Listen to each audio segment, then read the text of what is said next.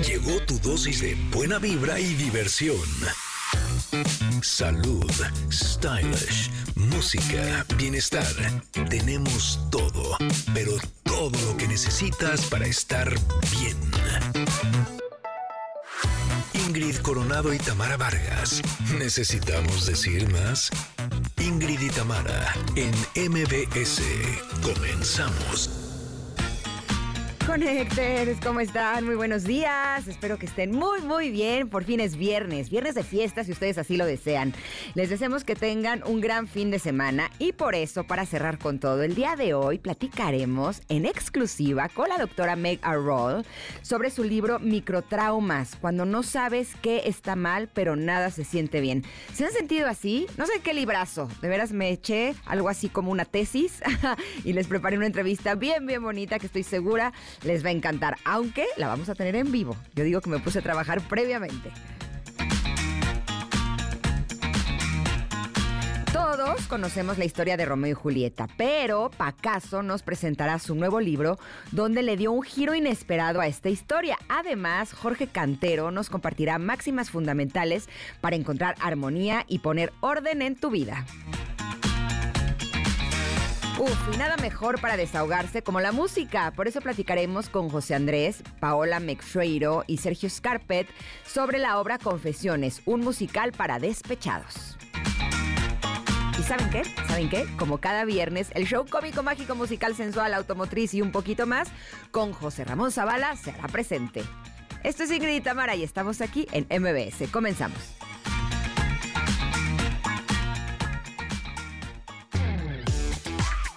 Ingrid y Tamara en MBS 102.5. Mira, Selena Gómez nos ha sorprendido a todos con este inesperado lanzamiento de esta canción que se llama Single Soon, o sea, muy pronto voy a estar soltera. A mí me sorprendió mucho no solamente este lanzamiento, sino que de entrada pensé que era Taylor Swift.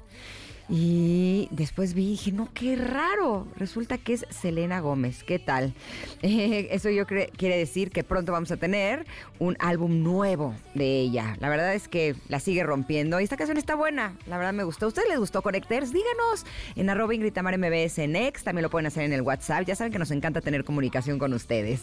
Oigan, muchas gracias a todos los que nos están sintonizando en el 102.5. Pero también saludo con mucho gusto a Córdoba, que nos acompañan en Exa 91.3 también a Mazatlán, que están en Ex 89.7 y por supuesto que a todos los que nos están escuchando en este momento, pues en sus autos o si están en el transporte público, si se encuentran en la oficina, en el home office, si están en casa haciendo las labores, si están acompañando a los niños, haciendo ejercicio, caminando en la calle o si eligieron las plataformas digitales para escuchar el podcast, bueno, pues les agradecemos mucho que estén aquí. Tenemos pregunta del día. Ahí les voy. Si pudieras crear una materia escolar totalmente nueva, ¿cuál sería y por qué? Bueno, pues yo más que crear una materia escolar nueva, yo creo que estaría padrísimo que a los niños les dieran ajedrez. Eh, durante una época, eh, mis hijos estuvieron tomando clases de ajedrez, de hecho estuvimos en torneos. y digo estuvimos, les voy a decir por qué. O sea, yo aprendí a jugar ajedrez cuando era eh, joven, un poco más. y mi papá me enseñó y jugaba con él. Cuando mis hijos eran chiquitos, yo les enseñé a jugar ajedrez y después los metí a clases y empezaron a ir a torneos y se me hacía bien padre porque no solamente convivían con otros niños y demás, sino porque creo que es una una actividad, no sé si está considerado deporte, pero que les da una agilidad mental impresionante. La verdad es que eh, te genera capacidad de concentración, te ayuda a que tu cerebro aprenda a hacer estrategias, ¿no? Y te ayuda en cualquier área de tu vida. Pero en los torneos, haz cuenta que los hacían en escuelas, como en el como en el auditorio o así de la escuela, pero los papás no podíamos entrar solamente podían entrar los niños y hace cuenta que eran como varios eh, partidos y cuando perdían ya los sacaban. Y entonces, si yo quería estar cerca de mis hijos para verlos mientras estaban jugando o incluso cuando perdían, que pudieran acercarse a mí, tenía que competir también. Pero como yo soy adulto, me tocaba la categoría más alta y nunca gané ni un partido. Hubo uno que me ganó, creo que fueron en cuatro o cinco movimientos. O sea, ta, ta, ta, que mate, bye sí fue, fue sumamente difícil mi participación. Y no es que sea tan mala, pero evidentemente me tocaba con los chavos que ya estaban en un nivel así altísimo, pero yo me sentía muy feliz por el hecho de poder estar cerca de ellos. Y yo creo que si pudieran tener en las escuelas esta materia, es una materia divertida, que a los niños les gusta, es muy disfrutable, pero además les da unas eh, herramientas y unos skills que son realmente maravillosos. Así es que yo voto por el ajedrez. Pero ustedes díganos, conéctense en arroba Ingrid MBS en X o también lo pueden hacer en nuestro WhatsApp 55 78 65 1025. ¿Qué materia escolar creen que sería bueno que nuestros hijos tuvieran? También se vale inventar, ¿eh? Puede ser eh, así, clases de, no sé, algo que se les ocurre. El chiste es que seamos creativos y que nos pongamos el día de hoy a jugar con este tema. ¿Les parece muy bien? Nos vamos a ir un corte, pero regresamos porque el día de hoy tenemos un programa bien variadito, pero también está bien llenito. Así es que em, vámonos ya para que podamos tener tiempo para explayarnos con cada uno de nuestros invitados. Esto es Ingrid y Tamara y estamos aquí en el 102.5. Es momento de una pausa. Ingrid y Tamara en MBS 102.5. Itamara, NMBS 102.5. Continuamos. El día de hoy el comentarot lo saqué de un libro que está bien padre, o sea, de unas autoras que me caen súper bien. Este libro se llama Pregúntale al oráculo. Es de Ingrid Coronado y Tamara Vargas, que también tienen un programa de radio que está re buenazo, con unos invitados, hombre, primer nivel y un equipo. Uy, ¿qué les digo? Buenísimo. Así, el mejor del mundo mundial. Eh, este libro contiene 108 mensajes y el mensaje que sacó Monse el día de hoy, que le pedí que su suerte estuviera en esta sección, justo sacó el mensaje de el karma, la suerte y la justicia. Justo así se llama. Karma, suerte y justicia. Y dice así. ¿Qué relación tienen estas tres palabras? Justicia es el principio moral que da a cada uno lo que le corresponde o le pertenece. Karma es una energía que da justicia y equilibrio a partir de nuestros actos. Suerte es algo que ocurre para el bien o para mal de las personas. En ocasiones sentiremos circunstancias injustas. A veces pensaremos que es nuestro karma o simplemente suerte. Sin embargo, el tiempo es sabio. Sabe cuál es el momento exacto para recibir cada una. ¡Tarán! Este mensaje viene acompañado de una ilustración que puede marcar de alguna forma eh, lo que significan estas tres palabras juntas. Y van a saber por qué. Cada una de estas ilustraciones las diseñamos junto con la ilustradora, eh, justo con la intención de que fuera otra de las formas para entender cada uno de estos mensajes. Y este, este mm, dibujo tiene a una mujer, que es una mujer que está lanzando un boomerang y el boomerang está girando, ¿no? Ella tiene una expresión de eh, serenidad, está medio sonriente, pero se, se siente tranquila. ¿Y por qué la diseñamos así? ¿Por qué la creamos así? Bueno, pues porque justo yo sí creo, y Tamara también, que el karma, la suerte y la justicia de alguna forma podrían ser un boomerang.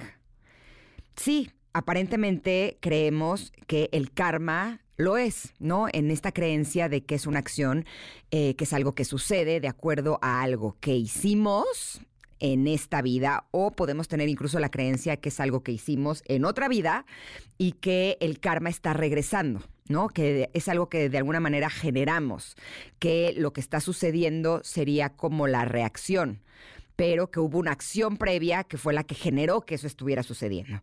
Pero podríamos creer que la suerte no es así.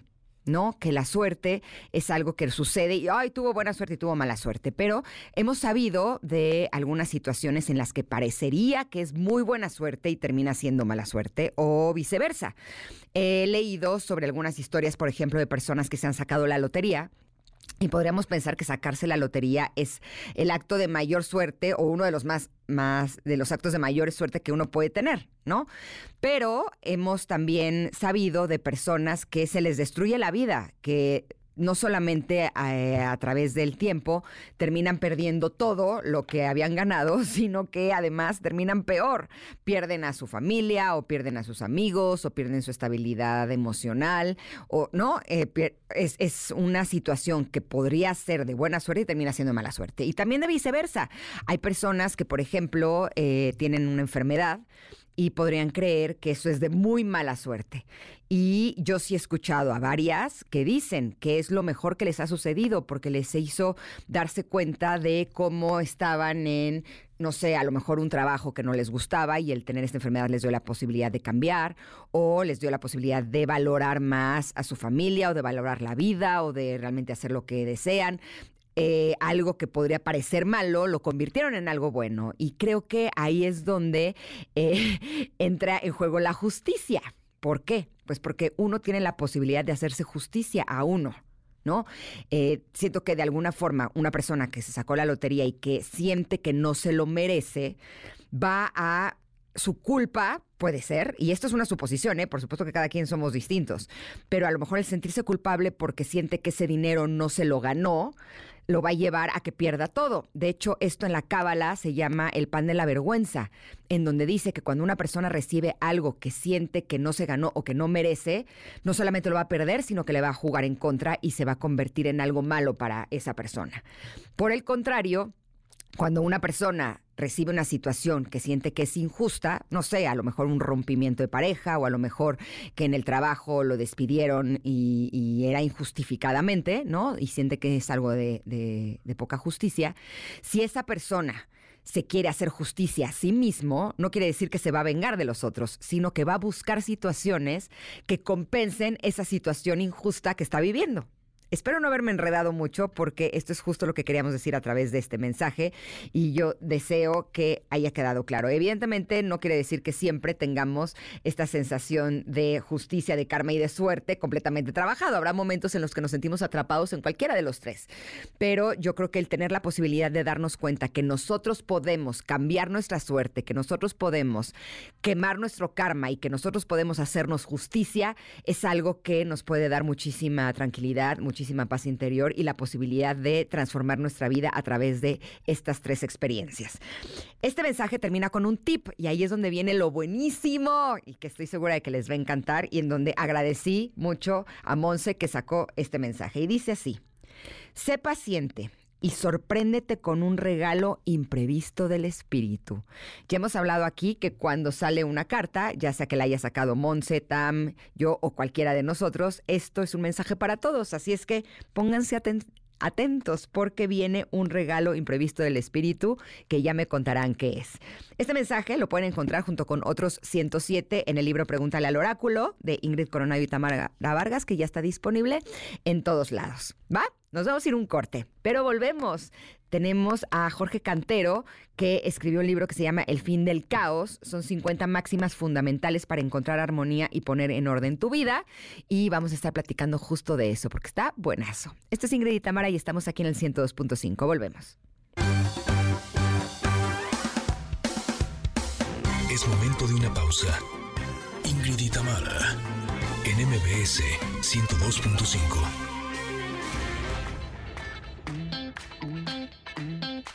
Tamara, NMBS 102.5. Continuamos. Pues sí, Gloria Trevi está estrenando canción, se llama Que se acabe el mundo. Es una canción intensa y poderosa. Es como podríamos describir esta canción. Es su sencillo más reciente tras el lanzamiento del disco My Soundtrack Volumen 1. Pero estoy muy contenta de recibir en cabina a Jorge Cantero. Hace unos días me llegó su libro El fin del caos, 50 máximas fundamentales para encontrar armonía y poner orden en tu vida. Y elegí algunas de estas máximas. No puedo eh, profundizar en todas eh, porque tendríamos que tener un programa un poco más largo, pero eh, me gustaría platicar contigo sobre esto que descubrí que me pareció que son las más disruptivas. me parecieron algunas que son muy novedosas y yo creo que esto se puede poner muy bien. ¿Cómo estás? Jorge? Bienvenido. Muy bien, Ingrid, muchas gracias. No, Muy agradecido. No, al contrario, estoy feliz de que estés aquí. Estábamos platicando en el corte comercial que tú eh, lo que haces en tu vida, ¿no? Es psicoanálisis. Sí. ¿Cómo es que decidiste escribir este libro sobre estas 50 máximas? Bueno, este libro, siempre lo digo, es una especie de capricho, ¿sabes? En mi libro anterior hablé sobre las crisis y cómo confrontarlas. Eh, después de eso quise alejarme de la escritura, por raro que parezca, porque estaba muy cansado, un poco agotado, la pandemia y demás. Y un día de la nada me puse a revisar cosas de mis diarios personales, máximas que aparecen ahí en lo que yo escribo todos los días. Y dije, qué bonito sería compartir esto, ¿no? ¿Cómo sería escribir un libro que yo quisiera leer? Y de ahí viene. Y, me refiero a que es un capricho porque ni siquiera sabía yo del todo si lo iba a buscar publicar o no. Era como, ah, quiero sacar esto, ¿no? quiero, quiero poner esto en papel. Y conforme fui avanzando, se fue convirtiendo en un libro y pues aquí está. Esta práctica que tienes de escribir, eh, ¿la haces en las mañanas y te ayuda a como autoanalizarte a ti o con qué intención escribes?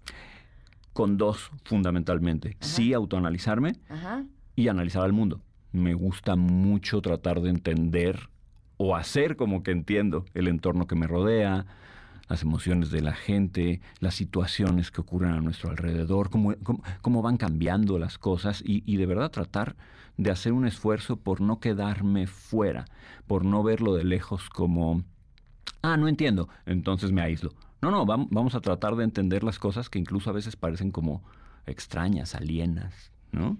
Y intentar entender a tus pacientes, por ejemplo, me decías que pasas entre 11 y 12 horas al día. Al día.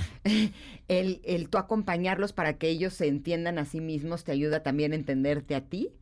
Forzosamente. Bueno, yo creo que debería ser una práctica obligatoria de un terapeuta eh, um, evaluar cómo se confronta a sí mismo en la terapia con sus pacientes. Es, es, es inevitable le tomas afecto a tus pacientes, tienes interés por tus pacientes y te mueve lo que les pasa.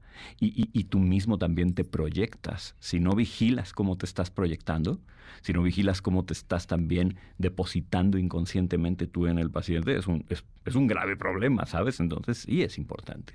Ahora, ¿el caos tiene fin? Qué buena pregunta. Se llama El fin del caos, pero. Qué buena pregunta. Yo creo que uno va de un caos a otro. Es una metáfora el, título. A mí me gustan los títulos con metáfora. Es lo mismo que el libro anterior que se llama Nunca te rindas. Y también me preguntaban, ¿y de veras nunca te debes de rendir? A ver, son metáforas en el sentido de que tiene un fin temporal.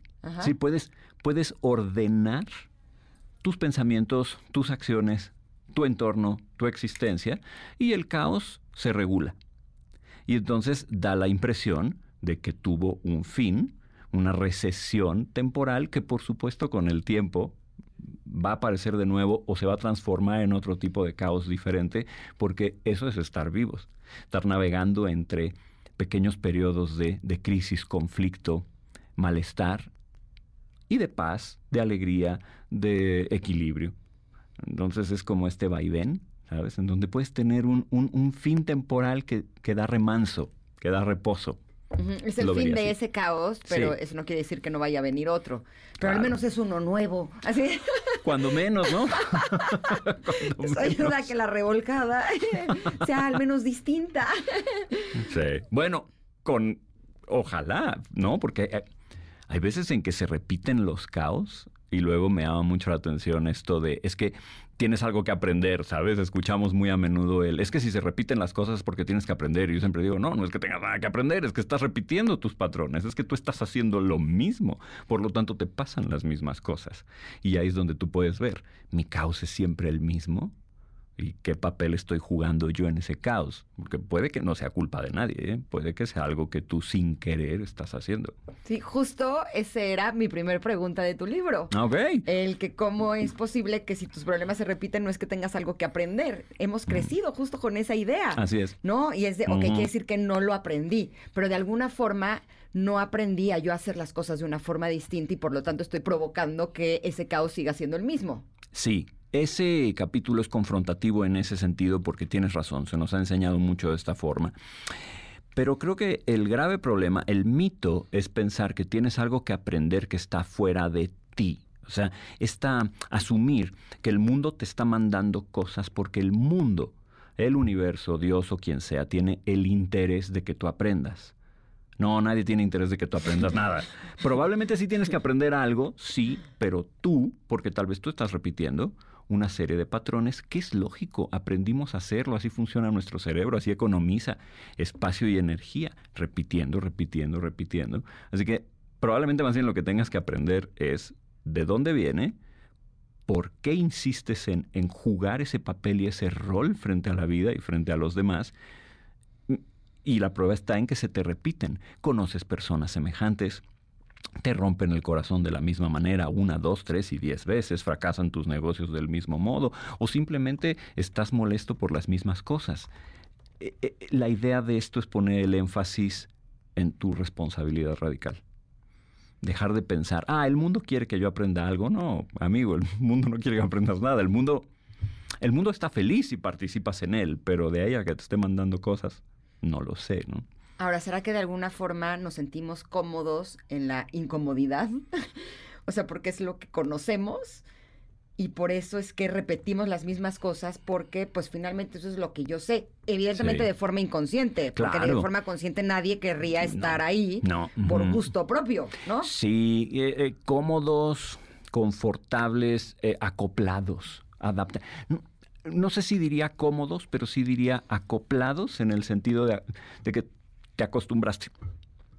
Te acostumbraste y esta suerte como de confort, ambigüedad, sí, comodidad, eh, pues supone una ventaja, ¿no? No tener que pensar, no tener que esforzarte, no tener que entrar al conflicto.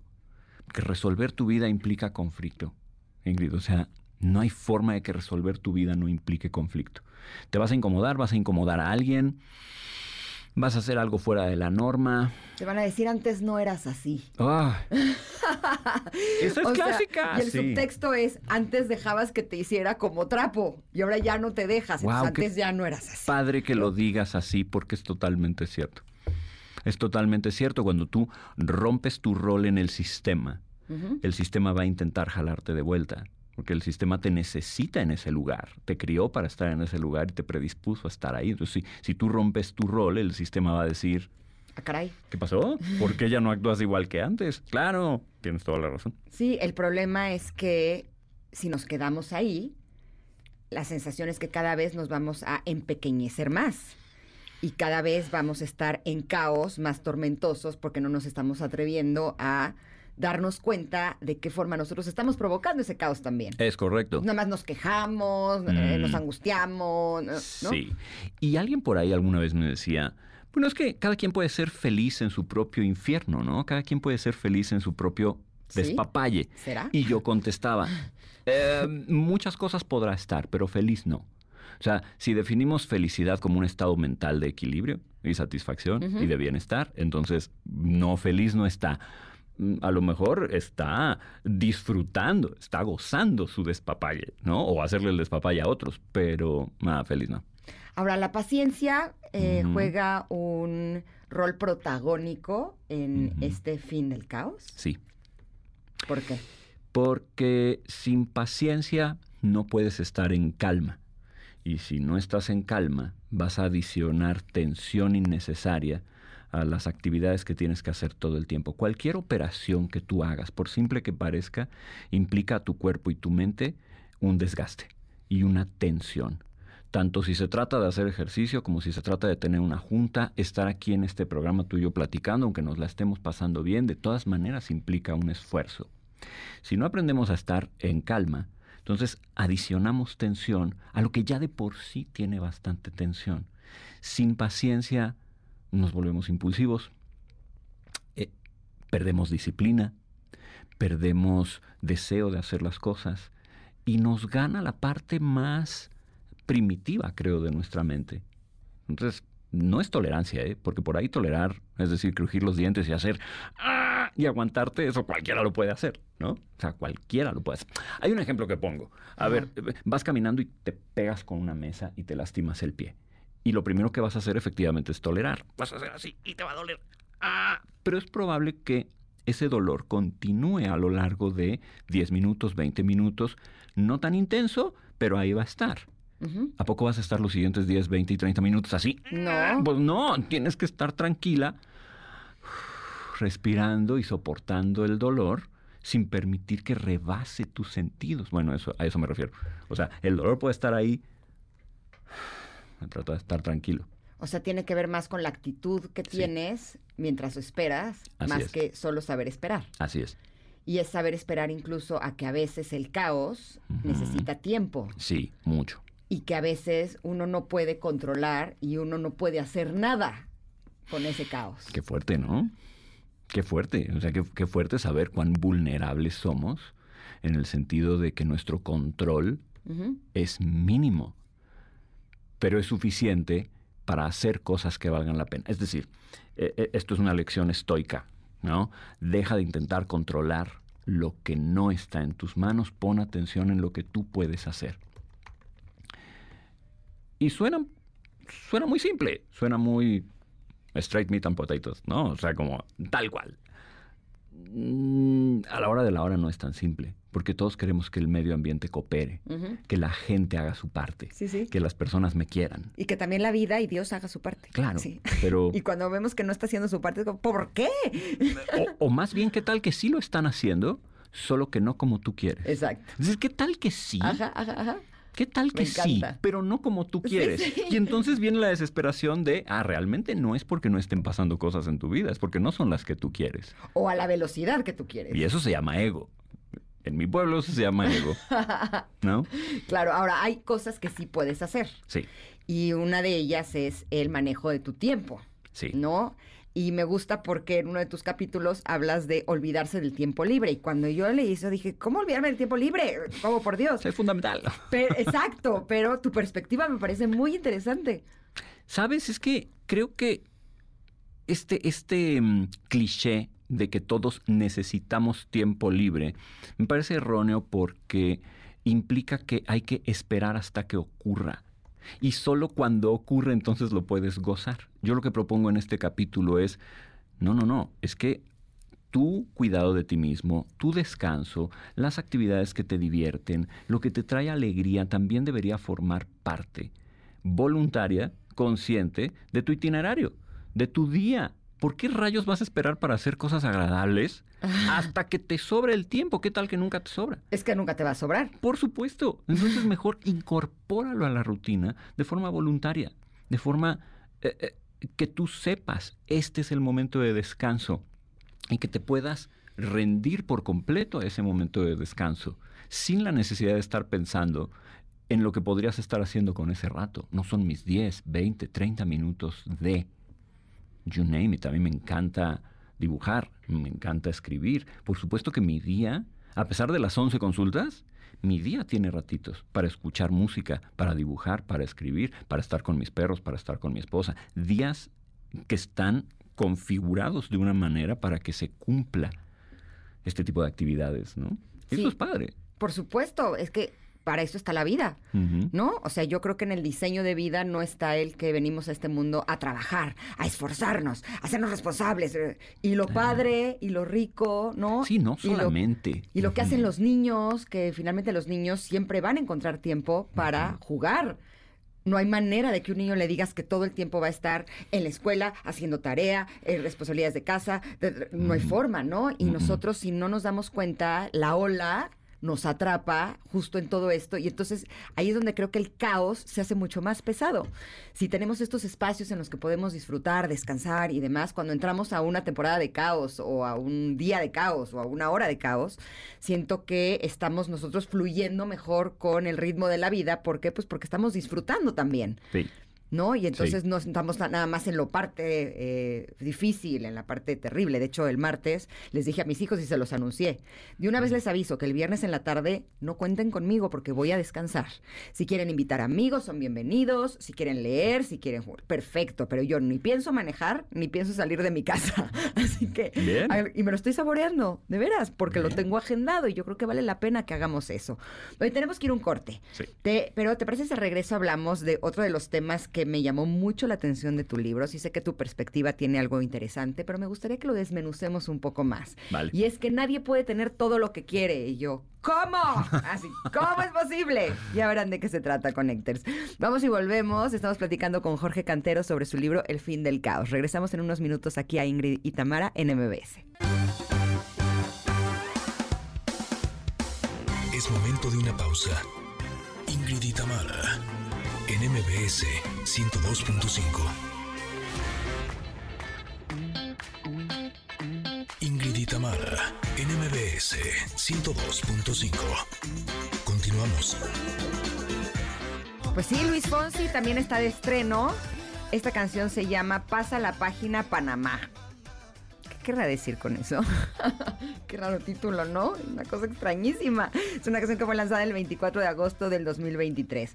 Pero yo sigo platicando con Jorge Cantero sobre el fin del caos y justo antes del corte le compartía que leí este libro y que hubo algunas ideas que me parecieron pues un poquito dramáticas para mí, porque creo que los seres humanos de alguna forma nos han dicho que de lo que se trata la vida es de trabajar, incluso de esforzarnos para obtener todos, todo lo que queramos, ¿no? Y de pronto en este libro me encuentro con que nadie puede tener todo lo que quiere. ¿Qué quieres decir con eso? Y fíjate que concuerdo con que hay que esforzarse un montón para tener lo que quieres. ¿eh? O sea, yo sí soy de la mm, política de lucha muy fuerte por lo que quieres.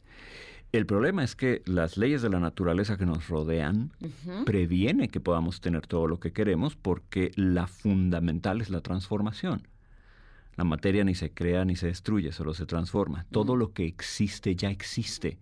Para tú poder generarlo, necesitas transformarlo. Llámese también tiempo, llámese también energía física y llámese cualquier cosa material que te rodea. Entonces pensar en que puedes tener todo lo que quieres es una ilusión que va contra la lógica que gobierna nuestro entorno. Por ejemplo, si tú y yo estamos aquí sentados 20 minutos, media hora, es 20 minutos y media hora que no podemos estar haciendo otra cosa. Tú no puedes estar con tus hijos, yo no puedo estar con mi esposa, yo no puedo estar dando terapia. Estamos aquí. Entonces hacemos una especie de conversión. Cedemos algo por otra cosa, esperando que eso que estamos eligiendo tenga un cierto valor. O sea, es, yo lo que quiero es estar aquí en el radio con mis invitados, pero también quiero estar con mis hijos en mi casa al mismo tiempo. Pues no, no se puede. Entonces vas a generar un quiebre. Pero lo interesante es que sí ocurre. Muchas veces en la mente generamos estados mentales alternativos, escenarios alternativos.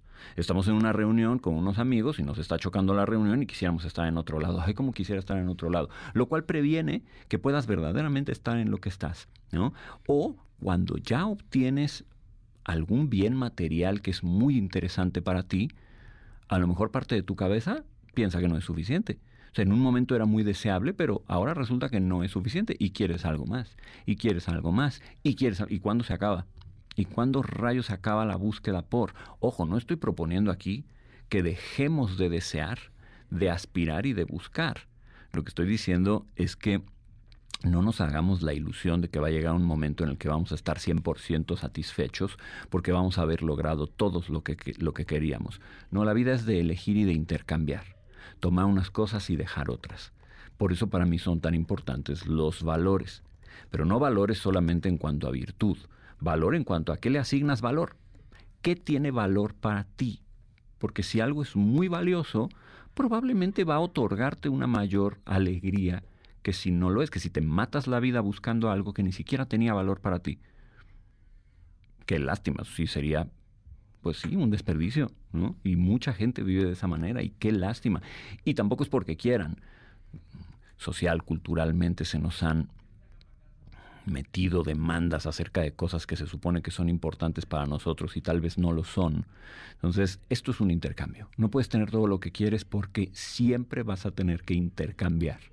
Ahora, ¿crees que de alguna forma el creer que sí puedo tener todo lo que quiero y como no estoy teniendo todo lo que quiero, sería lo que me está causando infelicidad? Y en el momento en el que sé que no voy a poder tener todo lo que quiero y que lo que más me conviene es apreciar y agradecer por lo que sí tengo de eso que quiero, a lo mejor nos puede quitar mucha presión y hacernos sentir eh, pues más contentos con nuestra vida.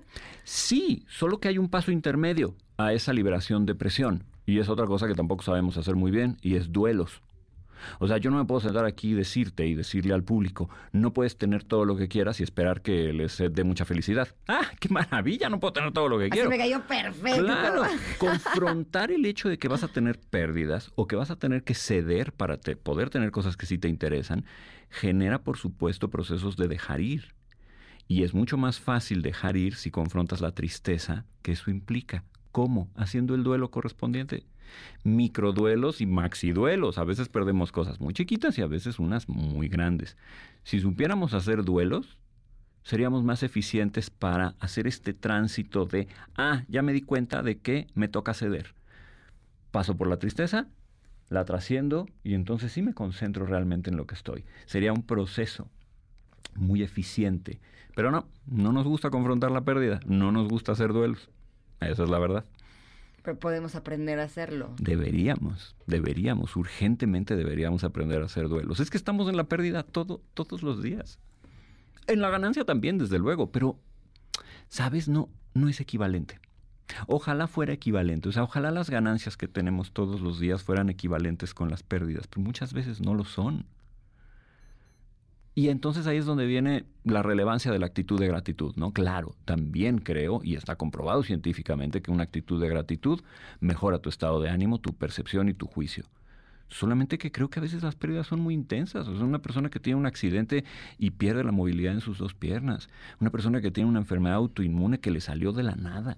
Una persona que pierde a un ser amado por una razón aparentemente caótica y azarosa. Ah, sí, pero tienes que agradecer las cosas que sí tienes. ¿Qué? ¿Por? Primero haz tu duelo. Y entonces puede ser que al final de ese proceso de duelo puedas decir, no sé si gracias, ¿eh? No sé si, ay, sí, gracias porque se murió mi esposa. No sé, pero al menos sí podrás decir estoy en paz, porque tal vez tenía sentido en el gran esquema de las cosas, ¿no? Del que yo formo parte. No lo gobierno, solamente formo parte, ¿no? Ahora, a lo mejor sí. O sea, a lo mejor sí llega el punto en el que puedes agradecer el haber vivido esa experiencia porque te dio algo internamente que solo esa experiencia te lo pudo haber dado. Hay un libro, eh, justo uno, estos días se los estaba recomendando a nuestros connectors, que se llama Solve for Happy, la ecuación de la felicidad, que es un libro en donde es un ejecutivo eh, de una empresa de tecnología muy importante y se le muere el hijo. Mm y él encuentra la ecuación de la felicidad a través de esta experiencia tan dura y dolorosa, que yo creo que es la experiencia más fuerte o una de las más fuertes que puede vivir un ser humano. Y este hombre logró transformar eso en algo bueno para su vida. No creo que llegue el punto de decir, ¡yay! ¡Qué bueno que sucedió! ¿no? Pero sí el poder reconocer que esa experiencia te pudo llevar a lugares tuyos a reconocer fortalezas tuyas, ¿no? A encontrar lugares que a lo mejor no hubieras podido encontrar. Y eso también es, es, riqueza, es riqueza de, del ser humano. Sí, sabes, creo que esto que estás diciendo es padrísimo y me parece que es bueno aspirar a llegar ahí. Lo único que me, que me preocupa es que sí vivimos en una época en la que la gente no entiende muy bien este mensaje que acabas de dar y más bien lo distorsiona en la forma de hay que estar perennemente felices. No puedes permitir que nada te quite la felicidad. Si algo te quita la felicidad, algo estás haciendo mal, ¿no? Eh, eh, em, y no es así. O sea, no es así. O sea, hay momentos en los que es correspondiente estar tristes. Y esa tristeza te puede llevar a un buen lugar. Y estar triste no es patológico. Eh, estar deprimido, sí pero estar triste no. O lo patológico sería quedarte ahí permanentemente y no hacer nada al respecto. Así es. ¿No? Pero sí estoy totalmente de acuerdo contigo y justo ayer estaba platicando con un amigo de eso, sobre que el mm. trabajo personal lo que te va a dar es mayor riqueza y la riqueza contiene todo. Contiene el experimentar felicidad, enojo, alegría, gozo, ¿no? Es como esta paleta de colores emocionales que es la que nos hace seres humanos y que es en donde vale la pena que estemos. A veces creemos que estar solo felices es, donde uno tiene que llegar. Y no, la paleta tiene muchos colores, tiene grises, tiene negros, tiene rojos, tiene amarillos y entonces es con lo que podemos jugar para tener una vida mejor. Te agradezco muchísimo, Jorge, que hayas estado con nosotros Al este contrario. Al contrario, muchas gracias. Este libro se llama El film del caos, 50 eh, máximas fundamentales para encontrar armonía y poner en orden tu vida de Jorge Cantero. Y ya está disponible. Gracias. Gracias, gracias a todos. Gracias. Eh, antes de irnos a un corte, sí, me gustaría compartir eh, sobre un tema que me parece sumamente importante, ya que nosotras valoramos mucho nuestra salud y por eso te queremos invitar a aprovechar los beneficios del Laboratorio Médico Polanco para que puedas conocer con precisión tu estado de salud, tomar decisiones informadas junto con tu médico y disfrutar de grandes ventajas. Como laboratorio líder, Laboratorio Médico Polanco ofrece más de 1.600 estudios preventivos, facilitando así el monitoreo de tu salud y la detección temprana de anomalías para actuar a tiempo. Además, con el programa Beneficios Polanco, no solo cuidas tu salud, sino que también cuidas tu dinero, porque puedes aprovechar un 50% de descuento en estudios fuera de promoción desde tu primera visita. ¿Y sabes qué? Hay más. Al unirte al programa Beneficios Polanco, también te obsequian un examen gratis de glucosa y colesterol, una oportunidad inmejorable para checar tu salud. Recuerda, el programa Beneficios Polanco es válida por un año y el 50% de descuento es válido todas las veces que visites Laboratorio Médico Polanco. Además, para las primeras 20 personas que llamen al 55 50 80 90 61, obtendrán totalmente gratis un programa Beneficios Polanco para que empiecen a cuidarse ya. Este es personal e intransferible. Les repito el teléfono 55 50, 80, 90, 61. No esperes más, disfruta de los beneficios que el Laboratorio Médico Polanco y el programa Beneficios Polanco tienen para ti. Comienza ya y chécate hoy. Ahora sí vamos un corte, pero regresamos con la segunda hora de Ingrid y Tamara. Regresamos. Es momento de una pausa. Ingrid y Tamara, en MBS 102.5.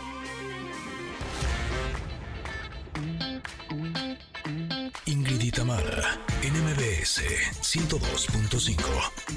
Continuamos. Connectors, en la primera hora de Ingrid y en MBS, Jorge Cantero nos habló sobre su libro El fin del caos, 50 máximas fundamentales para encontrar armonía y poner en orden tu vida. Vamos a escuchar un poquito lo que nos dijo o no. La materia ni se crea ni se destruye, solo se transforma. Todo lo que existe ya existe. Para tú poder generarlo, necesitas transformarlo. Llámese también tiempo, llámese también energía física y llámese cualquier cosa material que te rodea. Entonces pensar en que puedes tener todo lo que quieres es una ilusión que va contra la lógica que gobierna nuestro entorno. Y más adelante platicaremos con José Andrés, Paola Meucheiro y Sergio Scarpet sobre la obra Confesiones, un musical para despechados.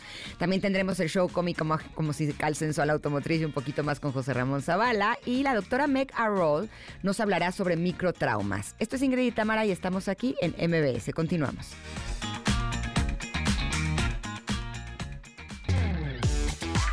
Ingrid y Tamara, en MBS 102.5. Esto es algo me dice de eh, No te va a gustar y Enjambre. Qué raro nombre, ¿no? Así como se llama tu banda, No te va a gustar. Ok. Mi cabeza se fue a China. sí, también es un estreno. Pero estoy muy contenta de recibir en cabina a Pacaso, nuevamente, mejor conocido como Doctor Netas, que trae nuevo libro. Doctor Netas interviene Romeo y Julieta de William Shakespeare. Ándale, ¿te agarraste la obra menos conocida de William Shakespeare? Sí, porque pensé que había, había que darle un poco de, este, de, difusión a este autor desconocido llamado William Shakespeare. Exacto. Oye, cuéntame, eh, para quienes no conocen a Doctor Netas o no te conocen a ti, Pacaso, eh, ¿cuál es este estilo tan particular con el que tú escribes? ¿Nos los podrías describir? te va a eh, quedar mejor a ti que a mí. pues yo, yo creo que me voy por un estilo económico, práctico y rápido. Económico, práctico y rápido. Sí, economía de trazos. Me encanta poder comunicar la mayor cantidad de ideas posibles con el menor número de trazos. Ahora dime, ¿qué fue lo que hiciste con este libro? ¿Tomaste la obra original de William Shakespeare y qué le hiciste? El texto original, la, primera propuesta era hacer como una, una versión ilustrada de esta, de esta, de esta obra. este, pero cuando estaba eh, ya metiéndome las ideas que podía tener para desarrollarla, eh, me acordé que desde chamaco este, me dio por rayar los libros. Mis papás tenían una Biblia, así, bueno, tienen una Biblia así antiquísima de, de 100 años, de esas de pasta dura que pesan como 10 kilos y forradas con la piel de algún animal que no quiero identificar. Este, pero, y, padrísima, ¿no? De filo dorado y todo eso, y con ilustraciones de Doré, o sea, el clásico de las Biblias, ¿no? Es una artistaza. Eh, y, y, estas ilustraciones son en blanco y negro. Entonces mi primer impulso fue, esto le falta un poquito de color. Entonces agarré mis crayolas y se me hizo muy fácil. Y ya mi padre me descubrió y no pude terminar el Génesis, pero me quedó esa, esa, esa idea de rayar los libros. Lo mismo seguía haciendo en la, en la primaria, en la secundaria, porque encontré que hacer anotaciones o, o, traducir en mis propias palabras lo que estaba leyendo me, me ayudaba a comprender más lo que estaba, lo que estaba este, leyendo. Y un poquito más adelante ya le empecé a poner eh, dibujos para identificar bien a los personajes a mi estilo. Sí, sobre todo porque además una obra como esta de pronto sí tiene eh, una forma de escribir que podría ser eh, eh, rara o confusa, ¿no? Para quien no está acostumbrado a leer de esta forma. Y al tener estas ilustraciones es como ir teniendo pausas dentro de la misma lectura para poder comprender mejor. ¿Es algo así? Sí, sí, sí. ¿Te acuerdas de los DVDs que venían con, con o los Blu-rays que venían con una pista de audio que decía comentarios del director? Ajá. Entonces que el director, bueno, en esta escena el actor llegó borracho y por eso salió así, ta, ta, ta. Entonces como si estás viendo una película con un, con un compañero que no se calla, ¿no? Que te está comentando, ah, mira, ya entró el malo, ya viene, ¿qué pasará? Entonces es exactamente lo mismo porque el ejercicio lo hice en tiempo real, o sea, iba leyendo, iba anotando, iba leyendo, iba anotando, dibujando, ta, ta, ta. Para, para poder hacer estas anotaciones y que el lector eh, la, eh, y yo nos emocionáramos al mismo tiempo, nos sorprendiéramos al mismo tiempo. Eh, y una de las cosas más difíciles fue tratar de ver la obra con, con, ojos nuevos, ¿no? Como si no la conociera, a pesar de que en la primera página te viene el gran spoiler de que acaba mal. pero para poder, para, para, poder hacer de la mano un viaje juntos, ah. el lector y yo, ¿no? Dime una cosa, antes de que empezaras a trabajar con esta obra de William Shakespeare, para ti, ¿cuál era la historia de Romeo y Julieta? Uh, Digo, la última vez que la había leído hace 30 años. Ajá. Este, sí, o sea, si alguien te hubiera preguntado de qué se trata Romeo y Julieta, ¿qué hubieras dicho? Este, dos jóvenes enamorados, sus familias son enemigas y es un amor que no pudo ser. Ok, y ahora que trabajaste con esta obra, ¿qué dirías que es la obra de Romeo y Julieta? Eh, yo creo que ya es un tratado así como de política, sociedad y, todo esto. y una de las principales cosas que me, que me gustó es que nada más recordamos a Romeo y Julieta, no recordamos a todos los personajes que hay en la obra y, y como que rescaté el recuerdo de la nana, de la nodriza de, de, Julieta, que es sumamente importante porque ella le daba cuerda para hacer todas las locuras que hizo, ¿no? O sea, no este tenía el apoyo de sus papás, pero él tenía el de la nodriza. El de la nodriza y la nodriza evidentemente nada más quería boda, o sea, porque Julieta le decía, no, pues me, quieren casar con este, no, sí, mi hija, está, está muy guapo, o sea, es buen partido, pero me gusta este, no, también está muy guapo, o sea, entonces la nodriza nada más quería bailar caballo dorado en una boda, ¿no? No le importaba con quién, y me gustó mucho la, la, psicología de cada uno de los personajes, por ejemplo, la, la nodriza es muy... Mm, muy noble para con sus patrones, pero ella misma tenía un criado. Entonces era sumamente cruel con su criado. Entonces son, son estampas este, que vienen desde 1300 y tantos, este, que pueden retomarse ahorita, ¿no? Como la misma historia que puede ocurrir, eh, que ocurrió en Verona o puede ocurrir en Londres, puede ocurrir en Tláhuac o, como decía, en la colonia del Valle con Leonardo DiCaprio, ¿no? Yo siempre he pensado que la gente que se pone por debajo ¿no? O sea, que les llaman lamebotas o así. Son los que también se ponen por encima y aplastan cuando tienen oportunidad. O sea, cuando sienten que hay alguien que está en un rango más alto, eh, pero cuando está alguien que está, sienten que está por debajo, son de los que aplastan, tratan mal. E, es como un movimiento y ese personaje lo estaría mostrando, ¿no? Sí, sí, sí. Hay, hay personas a que les das un gramo de autoridad y cambian completamente, ¿no? Es este, es como las personas que de repente tienen dinero. Es cuando se muestran realmente. Sí, sí, y de hecho la humildad es justo no ponerse ni por encima ni por debajo de nadie. Exacto. Creemos falsamente que la humildad es ponerse por debajo y no. No. No, no, no, es tratar de igual a igual, o sea, todos somos iguales en este mundo y, y, y, esta novela me gusta mucho porque tiene muchos elementos, bueno, esta obra este, tiene muchos elementos que, que hasta hoy este, permanecen, ¿no? ¿Como eh, cuáles? Por ejemplo, en las primeras escenas, el, príncipe llega a la gran autoridad y dice, a ver, ustedes dos familias están peleando, no quiero que se peleen porque va a haber castigos. Y se pierde toda la obra. o sea, ya no hay este, autoridad en ningún pasaje de la obra hasta que al final llega a regañarlos, ¿no? Este, entonces, una ausencia de autoridad que pues vemos todavía.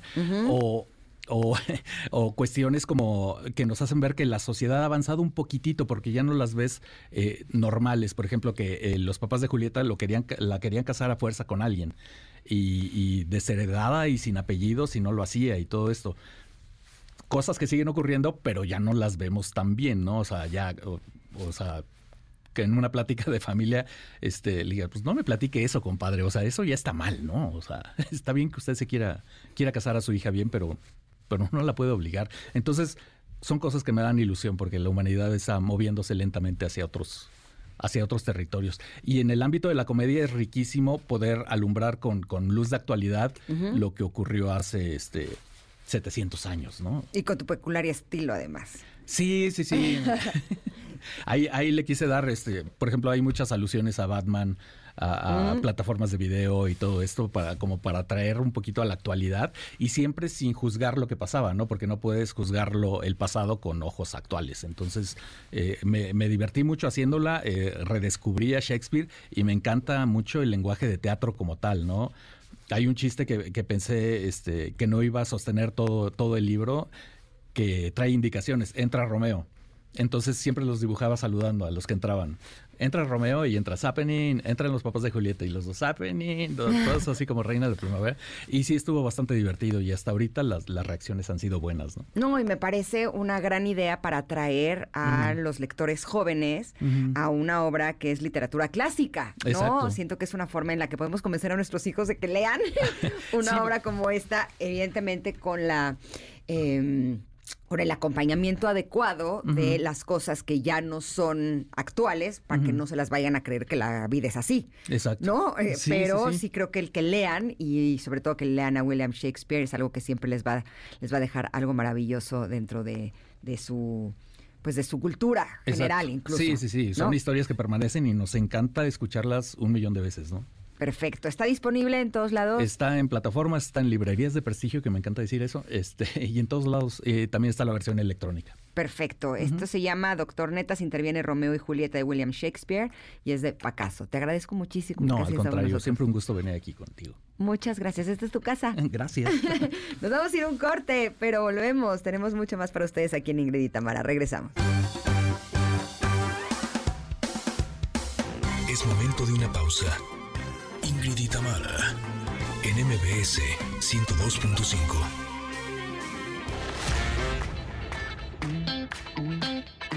Ingrid y Tamara, en MBS 102.5. Continuamos. Esta canción es Igual me aviento de los rumeros de Andrés Obregón, también es un lanzamiento. Em, ¿Les parece si nos vamos con nuestro querido Paco Ánimas, que nos tiene un adelanto de lo que viene en los eventos deportivos del fin de semana? En la cancha, con Paco Ánimas, lo mejor del mundo deportivo.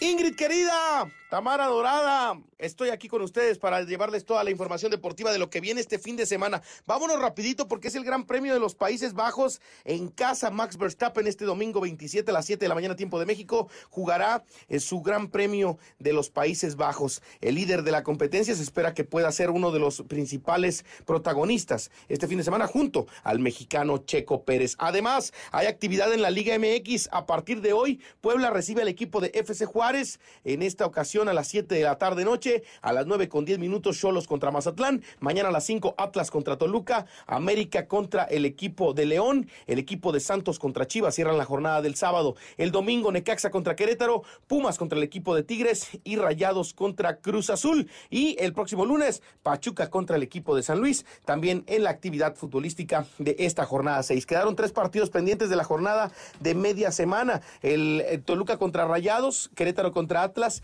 y el equipo de Tigres contra Santos. Los tres partidos se jugarán este próximo 30 eh, de agosto. Y los resultados de la jornada 5, para que usted no se le olvide, Chivas derrotó 1 por 0 al equipo de Cholos, Mazatlán le pegó 1 por 0 al equipo de Puebla, Juárez venció 4 por 1 a Pumas, el equipo de América venció 3 por 2 a Necaxa, Pachuca le pegó 1 por 0 a Cruz Azul y el equipo de San Luis derrotó 3 por 0 a los Esmeraldas de León. También habrá actividad en la Liga MX femenil, estaremos al pendiente de todo este detalle porque eh, pues el Atlas va a visitar al equipo de Tigres eh, el día de hoy a las 7 de la noche, el equipo de Mazatlán recibe al América en el mismo horario, Rayada se va a enfrentar a Pumas, el equipo de Juárez contra Pachuca, Cruz Azul contra Querétaro, Atlético de San Luis contra las Chivas Femenil, el equipo de León contra Puebla, el cuadro de Toluca contra Necaxa y Santos contra Cholos de Tijuana. Hasta aquí la información deportiva. Que tengan un excelente inicio de fin de semana. Mi nombre es Paco Ánimas. Así me encuentran en las redes sociales, arroba Paco Ánimas. Y hasta aquí los deportes con Ingrid y Tamara. Como siempre, un placer escucharte, mi querido Paco. Gracias por esto que nos compartes. Y yo les voy a compartir algo que estoy segura que les va a encantar, porque con nómina Banorte y Banorte Móvil acumula puntos y gana. Usa Banorte Móvil y podrás ganar uno de los viajes dobles a Filadelfia para ver a la Selección Nacional de México contra Alemania, playeras autografiadas y muchos premios más. Conoce cómo ganar en banorte.com, diagonal nómina. Banorte, el banco fuerte de México. Vamos a ir un corte, pero volvemos. Este es Ingrid y y estamos aquí en el 102.5. Regresamos. Es momento de una pausa. Ingrid y Tamara, en MBS 102.5.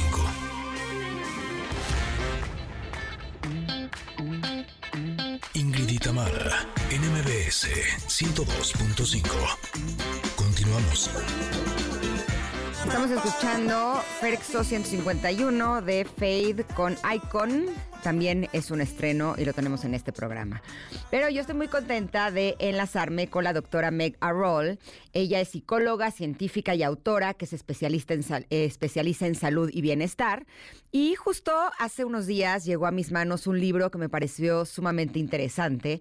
Es el libro Microtraumas, cuando no sabes que está mal, pero nada se siente bien. Debo decir que leí todo el libro y me parece que tiene ideas que son sumamente interesantes porque muchas veces creemos que para no estar bien es porque nos tenía que haber sucedido algo dramatiquísimo en nuestra vida en donde es un trauma mayor y si no tenemos un trauma de ese tamaño, entonces no tendríamos razón para no estar bien. Y justo eh, la forma en la que lo expone en este libro la doctora Meg Arroll, la verdad es que es eh, sumamente eh, tranquilizador saber que hay cosas que parecería que no son graves, pero que de alguna forma sí impactaron y vulneraron nuestras emociones. Por lo tanto, es justificable de alguna manera que estemos viviendo lo que estamos viviendo. Así es que me va a encantar saludarla. Voy a estar haciendo traducción, Connectors, así es que ténganme paciencia. Hello, Dr. Meg. How are you? Hello, Ingrid. I'm very well. How are you? Eh, good. I'm really happy to have you here in this show. Estoy muy contenta de tenerte contigo en este programa because we're going to talk about these micro traumas and um, uh, as you put it in your book, it's it's really inspiring. Then I will start with you. Thank you for being here. La forma en la que eh, expones los microtraumas en tu libro son realmente inspiradores y vamos a hablar de eso. The first question is, uh, what is a microtrauma? Eh, La primera pregunta es, ¿qué es el microtrauma? Yes, so a microtrauma is a psychological, it's kind of like a nick or a scrape. And we accumulate these throughout life. And it really is the cumulative, the build-up of this type of psychological sludge that can lead to difficulties. And and these are what I see in my clinic. And some examples of microtraumas are microaggressions. We often receive these at work. It could be from earlier in life. So living in a home that perhaps um, you're misattuned with your caregivers. So you have slightly different personality styles, but there's not abuse per se. Eh, los microtraumas son situaciones psicológicas que van sucediendo a lo largo de nuestra vida, son acumulativos y pueden tener que ver con agresiones que hemos estado viviendo a lo largo de nuestra vida, a los cuales no les dimos la importancia, pero que pueden estar teniendo algún impacto en nuestras vidas de alguna forma. Puede ser eh, abandono emocional, puede ser indiferencia, puede ser eh, algún problema de, eh, con la familia, problemas sociales y todo esto puede estar causando estos microtraumas. Eh, Dr. Meg, um, what's the difference between a macro and a microtrauma? ¿Cuál es la diferencia entre el macro y el microtrauma? And I will ask you, please, if you can give an idea, then I'll translate, and then you give the next one because it would be easier for me. Oh, apologies. Thank apologies. you. No, no, no, it's okay. Thank you. Yes, so a macro or a big trauma, that would be childhood abuse, living through a war or a natural disaster that we know has a profound effect on us later in life. So that would really be a macro trauma. Eh, un trauma macro, un macrotrauma sería algo que sucedió, por ejemplo, en la infancia, como un abuso en la infancia o una situación de guerra. Son estos traumas que las personas ya conocemos, ¿no? Eh, los que sí tenemos identificados. And the microtrauma y el Yeah, so microtrauma. the, the the micro traumas they are these smaller everyday type of traumas. So they can be things like um, toxic positivity. They can be basically those everyday type of humiliations that make us feel quite bad about ourselves and they're more common and they build up over time and cause us problems Eh, los microtraumas son más pequeños, pero son los que suceden todos los días, que podría ser algo así como toxicidad positiva o humillaciones. Estos son mucho más comunes y son eh, los que podríamos estar viviendo. Eh, eh, when are the microtraumas gestated? ¿Cuándo es cuando se gestan estos microtraumas? Yes, so this is a really important point because often when we think about trauma, we do think only about early life childhood trauma. Micro traumas, though, can happen at any time during life. And that's sometimes why people feel quite confused about why they're, they're having difficulties because they may have had a very loving, nurturing childhood, but things happen along the way in life. Esta, esto es importante, es un punto muy importante porque pensamos que solo los, traumas eh, pueden suceder en la niñez y la realidad es que pueden suceder en cualquier momento y es cuando la gente se siente muy confundido porque sienten que tuvieron una niñez muy bonita y no entienden por qué se están sintiendo de esta forma cuando son un, un poco más grandes, que es cuando realmente están sucediendo estos microtraumas. Um, uh, do all microtraumas harm you or could be uh, some that help you make you stronger. Eh, todos los microtraumas te dañan o podría haber algunos que te ayuden a fortalecerte. So this is a really, again, important point. So we all experience microtraumas, and what we can do is we can reframe some of these difficult life experiences, these everyday experiences, and use them as tools. So when something happens to us that makes us feel, you know, a sense of shame or guilt or has some deep impact, we can look at it and reflect and use some techniques to build our resilience. So, yes, it is up to us how we use a microtrauma. Give me a second. I'm writing because if not, I can't remember everything you told us.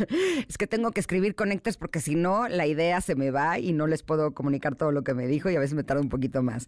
Bueno, ella dice que esto también es muy importante porque todos hemos estado experimentando o todos experimentamos los microtraumas, pero que aquí lo importante es que podemos recuadrar la experiencia para poderlas usar como herramientas, ¿no? Y, por ejemplo, alguna situación en donde tuvimos alguna pena o donde hubo alguna vergüenza, eso puede tener un impacto en nuestras emociones, pero nosotros podemos usar la técnica de recuadrarla. Recuadrarla tendría que ver, esto se los digo yo, ¿eh? no, no ella. Recuadrar tendría que ver con darnos cuenta qué es lo que esa experiencia viene a enseñarnos, ¿no? ¿Qué, eh, cuál es eh, como el aprendizaje que podemos tener a través de esa experiencia y eso nos puede ayudar a ser más resilientes, a tener más resiliencia. Um, could having the belief that we are meant to be happy or that we have to be happy all the time cause microtrauma? Eh, tenemos la creencia, y esto lo platicábamos con el invitado anterior, de que estamos destinados a ser felices, ¿no? A que todo el tiempo tenemos que ser felices. Y le estoy preguntando si eso también podría crearnos un microtrauma. So, if we believe that we must be happy all the time, we can miss out on the full range of human emotions. But also, we demonize certain emotions like unhappiness or sadness that are actually quite important for us to understand our emotional experience.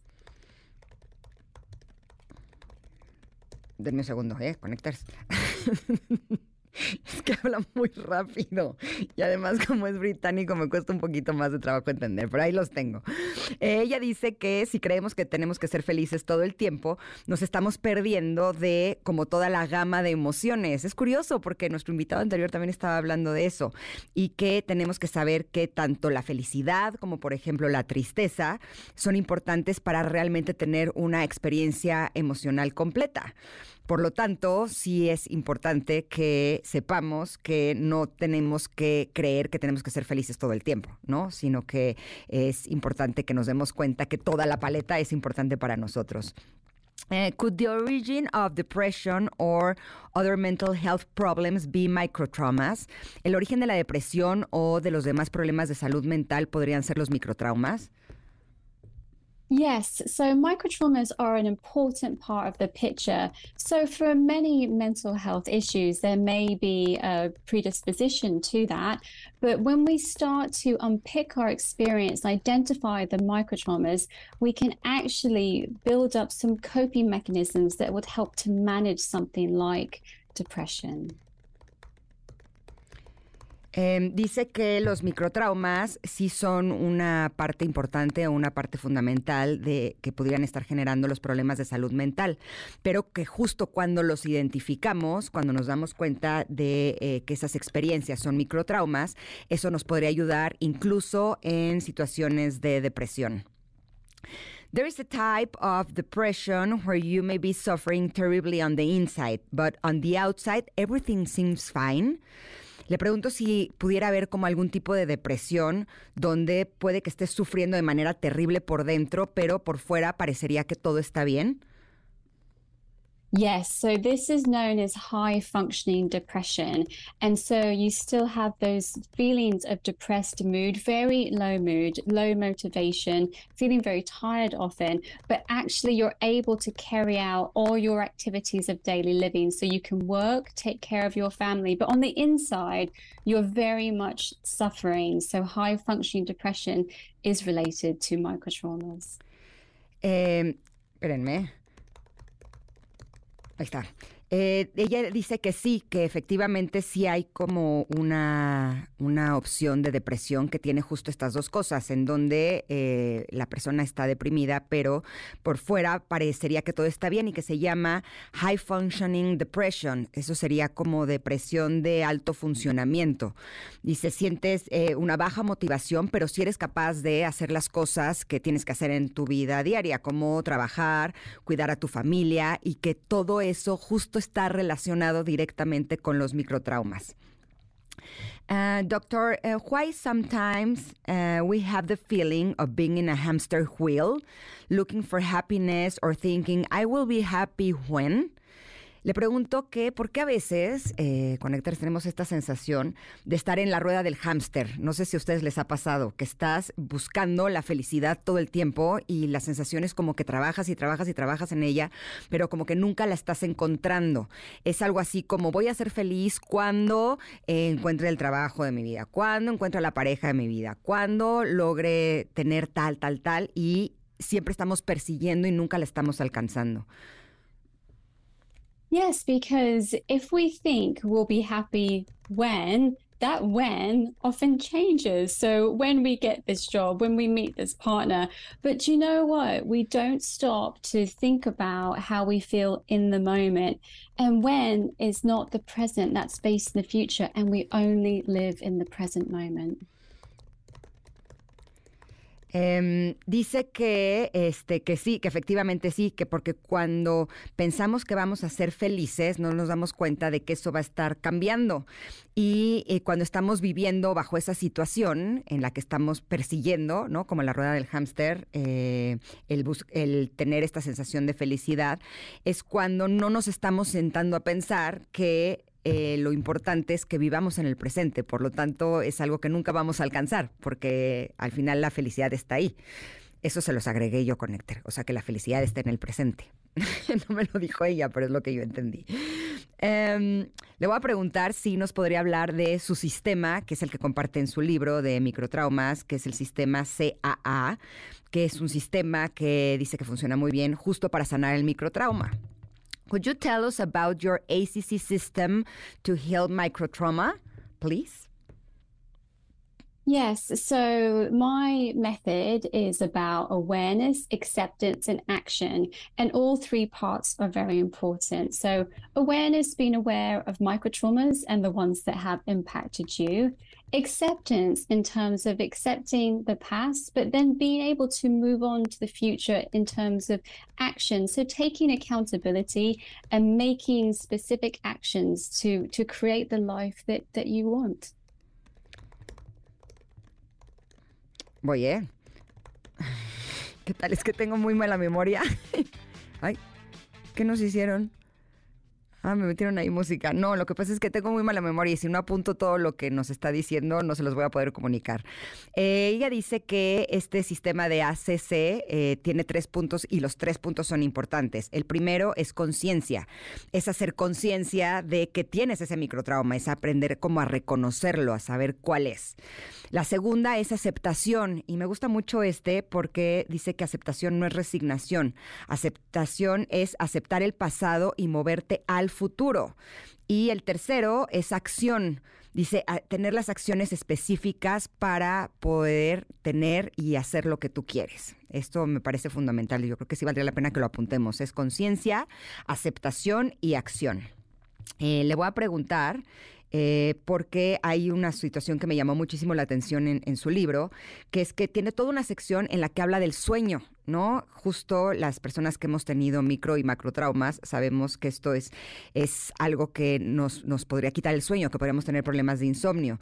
Y justo ella dice que la falta de sueño es justo la consecuencia de los microtraumas. Eh, es lo que le voy a preguntar ahorita. Eh, it got my, uh, my attention that in your book you have a whole section where you talk about sleep or the lack of it as a consequence of micro mi microtis, sorry, o sea, microtraumas. Yes, yes, indeed. So, sleep is something, or sleep disruption is something I see quite frequently in my clinic. And there is a pattern called revenge sleep procrastination. And this is where we put off going to sleep. We'll watch one more video, we'll scroll for 10 more minutes on our phone. And it really is a response to a very stressful daytime life and not really feeling that we have enough free time. So we're kind of taking revenge on ourselves. Esto se me hizo interesantísimo de su libro. Era otra pregunta, pero me la está respondiendo aquí y se me hace brutal. Ella dice que eh, la falta de sueño es algo que ve muy frecuentemente en su clínica y que hay algo que se llama, ella lo menciona como revenge sleep procrastination, o sea, es la eh, venganza, la procrastinación, ay, perdónenme, es que ir un idioma de otro me está costando un poco de trabajo. La procrastinación, canistación, bueno, ¿saben a qué me refiero? De la venganza del sueño. Y dice que esta es una respuesta que podemos tener los seres humanos eh, como consecuencia de tener una vida muy estresada y de no tener suficiente tiempo libre y es cuando nos podría llegar a suceder eso. Así es que me da risa porque está súper conectado el contenido de ahorita con el del invitado de hace un rato, de Jorge, que hablábamos justo de la importancia de no solo tener tiempo libre, sino de agendar este tiempo libre para hacer las actividades que nos gustan y sobre todo para descansar. Eh, eh, tenemos, eh, esta es otra pregunta, tenemos la falsa idea de que dormir nos ayudará con el estrés, pero según lo que comparte en su libro, ¿por qué el sueño nunca anulará la respuesta al estrés?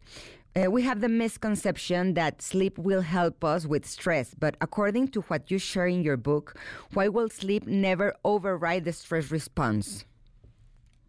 So we have to have the stress response to survive. It protects us from threats because we can react to those threats. We either flee or we fight. So the fight or flight stress response. So sleep will never override that. But actually, sleep can help with microtraumas. There's some amazing research that has shown that sleep is kind of like a form of therapy and helps us process some very challenging emotions. Híjole, esto me encantó. Ahí les voy. Eh, ella dice que eh, necesitamos sobrevivir. Entonces, cuando hemos estado en situaciones de mucho estrés o en situaciones de microtraumas o macrotraumas, cualquiera de los dos, eh, activamos un sistema del que ya hemos hablado en este programa, que es el sistema de fight or flight, o sea, es de peleo o huyo, ¿no? También aquí hemos hablado de un tercero, que es el, me congelo. Y ella dice que el dormir eh, realmente no no hará que no tengamos esta situación de, de sobrevivencia, pero que hay estudios científicos que han demostrado que el sueño es una especie de terapia y eso se me hace increíble. Muchas veces eh, creemos que estamos teniendo muchas pesadillas y estamos queriendo quitarnos de esas pesadillas. Eso se lo estoy agregando yo, eh, Connectors, eh, porque es algo que leí en su libro.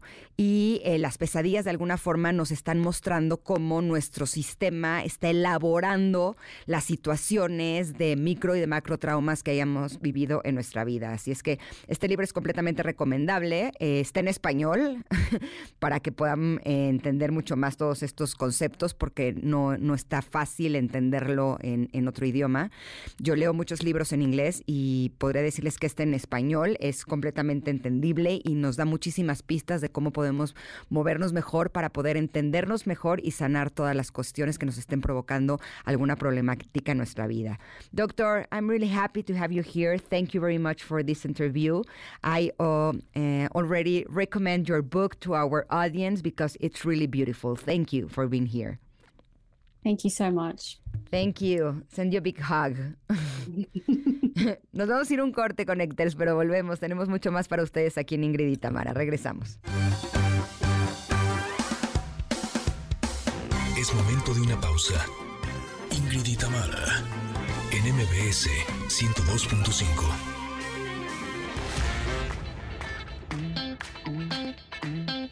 Y Tamara, en MBS 102.5. Continuamos. Connectors, hemos tenido de todo en estas dos primeras horas, Ingrid y Tamara. Tuvimos una plática con la doctora Meg Arroll sobre microtraumas. Creo que ya tengo un microtrauma en mi ser. Me sentí como gatito ese, el GIF, que está escribiendo al mismo tiempo, volviéndose loco. Pues es que el inglés británico me cuesta un poquito más de trabajo, Connectors. Espero que haya podido compartir con ustedes el mensaje, porque el libro realmente está muy bueno. Y luego Jorge Cantero también nos compartió cómo encontrar armonía y poner en orden tu vida. También platicamos con Pacaso sobre su nuevo libro y mucho más. Y esto aún no acaba, porque nos acompañarán José Andrés Paola Mexeiro y Sergio Scarpet para hablarnos sobre la obra Confesiones, un musical para despechados.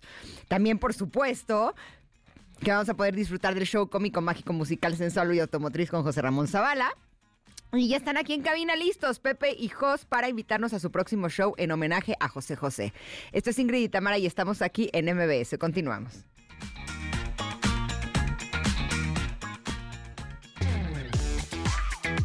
Y Tamara, en MBS 102.5. Estamos escuchando Seré de José José porque Pepe y Jos tendrán un show de aniversario 40 y 20 homenaje a José José. Bienvenidos, ¿cómo están? Muchísimas gracias, muy bien, contentos de estar aquí. Ya me dejaste pensando en los microtraumas. güey. Estoy detectando varios. ah, Sí, pues son los que suceden día a día. claro. Sí, aquí lo importante es que lo que nos decía la doctora es que tenemos que ser consciente de que está ese microtrauma, ¿no? O que nos causó este eh, microtrauma, eh, cierto estrés. Luego aceptar, ¿no? Que ese llegó a nuestra vida y la razón por la que llegó a nuestra vida y después tomar acción y seguir adelante. Serían como los tres pasos. Espero que por lo menos eso sí les haya quedado claro con este. Qué cosa. Pero ustedes cuéntenos de este show. Pues estamos escuchando, mi querida Ingrid. Es un placer para mí poder estar esta mañana. Cada mañana que te vas de mí, siento el temor de no tenerte más. Y estar aquí en esta cabina tan hermosa, contigo, escuchando Seré. Y aquí estamos presentes, Jos y, y Pepe, o sea, José, José. 40 aniversario este 2 de septiembre en el nuevo Show Center, cuarto piso, en Valle Dorado, Plaza City Shops. Muchísimas gracias por la invitación. Oye, pero espérate, mi querido Pepe, porque aquí también estoy yo, la mismísima Gloria Trevi, que también vamos a estar ahí cantando mis más grandes éxitos. Ojos cerrados iré tras de él. Con los ojos cerrados siempre lo amaré. ¿Qué tranza, mi querida Ingrid? ¿Cómo andas? ¿Cómo andas? ¡Abrí la boca! ¡Qué chulada! Pero entonces, ¿Gloria Trevi va a cantar canciones de José José? No, en esta ocasión, bueno, eh, bueno, ¿sabes qué? ¿Por qué no mejor te lo cuento a ¡La la, Guzmán?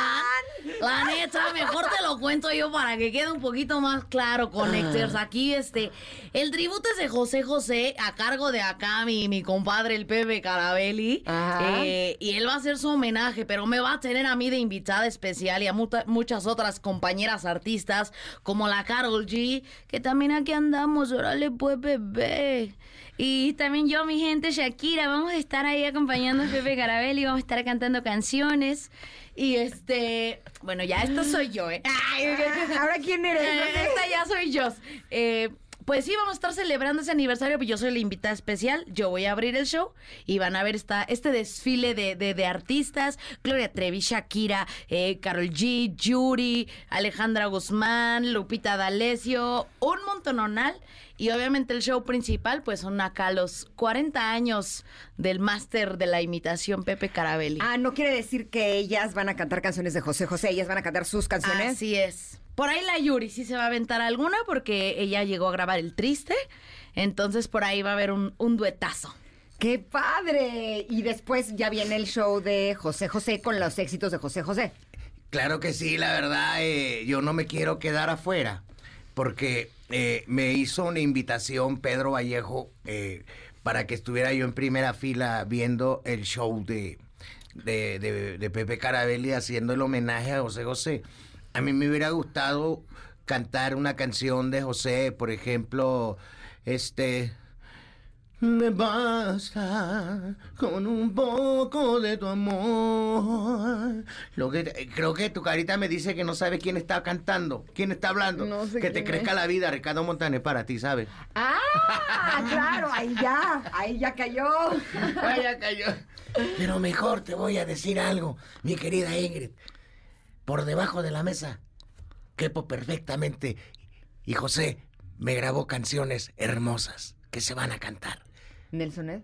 Armando Manzanero. Armando Manzanero, ay, qué mensa, claro que sí. Ay, me traumaste. Y yo como Nelson Ed. Ay, José. Nelson Ned, te voy a decir una cosa, Nelson. Acuérdate que me vengo superando de un microtrauma. O sea. Entonces, eh, por eso pensaste en Nelson Ned. Exacto, Porque exacto. es un mini cantante. Exacto. Ok, Es perfecto. Exacto. Ese fue, ese fue el asunto.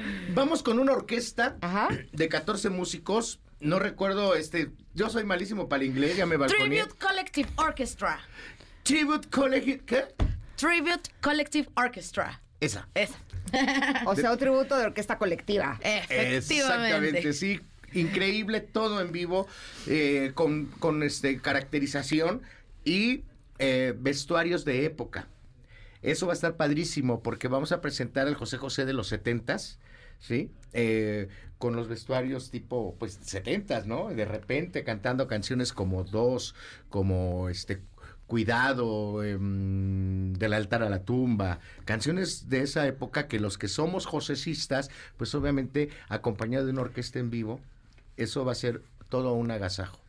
Metales, guitarras, este, percusiones, violines. Entonces está padrísimo. Y aparte, el nuevo lugar, el, el- del cuarto piso del Show Center, está increíble. ¿Dónde queda? Está en Valle Dorado, Tlanepantla, en la Plaza City Shops. Es un el único lugar de un gran nivel que está al norte de la ciudad. Cuarto piso.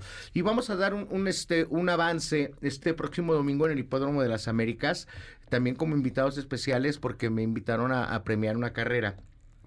Y a toda la gente pues la vamos a ir a invitar y ahí vamos a dar un- un pequeño avance este domingo en el Hipódromo de las Américas. Muchísimas gracias a toda la gente de ahí. Así es que nos están apoyando mucho porque son 40 años de carrera y pues Dios, 20 años de carrera. Entonces por eso se llama 40 y 20. Ah, ya Sí. entendí. Sí, sí, ¿Ustedes sí. cómo se conocieron o cómo lograron eh, tener este, este encuentro de talento? Mira, Ingrid, no es mi sugar daddy. Porque algunos han de pensar, no, eso solo es mi daddy. es mi papá. Ay, ¿es en es serio? mi papá. Es correcto. Eh, yo creo que pues de ahí lo heredé. Oye, no me, había- no me quedó de otra. Hay el dicho, ¿no? Que dice que lo que no se roba se hurta, se hereda, ¿o cómo es? Eh, ándale, Lo que eso. no se hereda Pues se es- hurta, eso, ¿no? eso. Eso, eso, eso, me pasó. Eso me pasó, pero La verdad es que yo lo, a mí me gustó, ¿eh? O sea, la verdad es que él nunca me presionó así como de ándale, ándale. O sea, yo lo veía, yo lo disfrutaba mucho y a mí me gustaba mucho cantar. Entonces yo empiezo a cantar por, por mí misma. Y pues ya después me empezó a invitar a, a sus shows. Entonces yo empecé muy chiquita. De ahí sale el chiste que digo que, que fue, fue el Luisito Rey de la comedia, ¿no? Porque yo, yo era muy pequeña y él ya así de, ¡Hola, niñata! Canta, canta, canta como Shakira. Y cántale como Shakira. Y así, pues Shakira Pero fue le el... cantaba a Shakira. Le cantaba. En Miami. Ah, sí. Ah, me sea, tocó conocer persona. a Shakira. Me tuve la oportunidad ¿Y de conocer a? Shakira. Me dijo, ay, qué bonito canta, muchas felicidades. Porque fue un segundo, ¿verdad? Que la conocí en un aeropuerto, nos topamos. Este. Pero fue muy padre. Entonces, pues sí, o sea, seguí los, los pasos y ahorita, pues ya. Pues mira, ya son 20 años. De hombre y mujer, ¿cuáles son los más difíciles de imitar? ¡Uy! O sea, tú de hombre y tú de mujer. Híjole, yo creo que depe- bueno, depende. Aquí, bueno, di tu frase primero tú, Bueno. porque Ya la tengo, no. La verdad que me cuesta mucho trabajo imitar a, a Bad Bunny. Marihuana y bebida.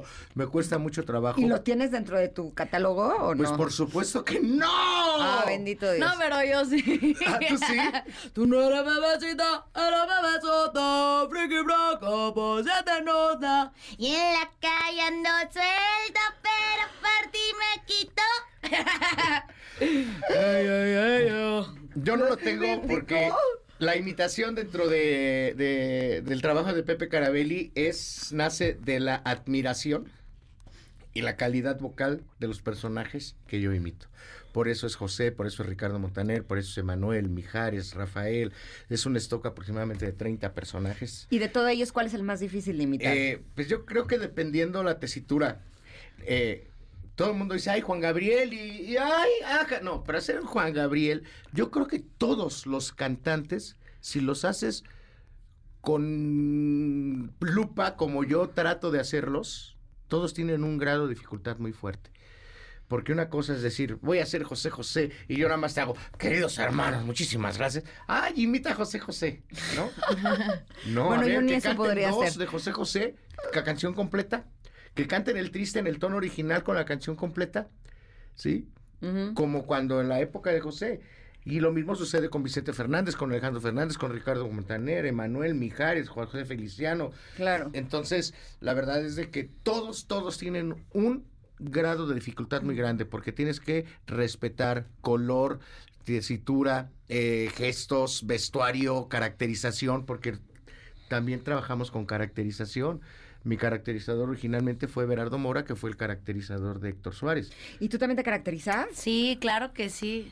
Sí, yo creo que es un trabajo muy completo. ¿Y ¿eh? cuál es la más difícil de imitar? Este, a mí sí, yo sí he tenido como, porque también yo, yo sí soy, yo soy mucho de, de estudiar, así de que él la verdad, él la verdad es máster, entonces él es como veloz, o sea, ya lleva toda una vida y yo soy como muy de machetearle, ¿no? Yo sí tengo que estar viendo al personaje y de los personajes que me, que me costaron trabajo eh, fue un Ariana Grande, eh, Cristina Aguilera, eh, que bueno, obviamente también tienen vozarrones, ¿no? Beyoncé. Eh, Beyoncé, ven, ni la cuento porque no, la diosa se respeta. Eh, ¿Y puedes hacer a Beyoncé? De No, hizo- todavía no, mira. De hecho, la hizo parodiando. la hice en parodia. Ay, no, a ver, yo quiero aclarar algo, porque mira, es que luego me dicen, ay, no digas tu secreto. Yo no considero que, que me salga la voz de Beyoncé. Considero que soy una buena cantante, que canto la canción, hago las mismas inflexiones, me caracterizo y bailo. Entonces, eso envuelve como a un sí.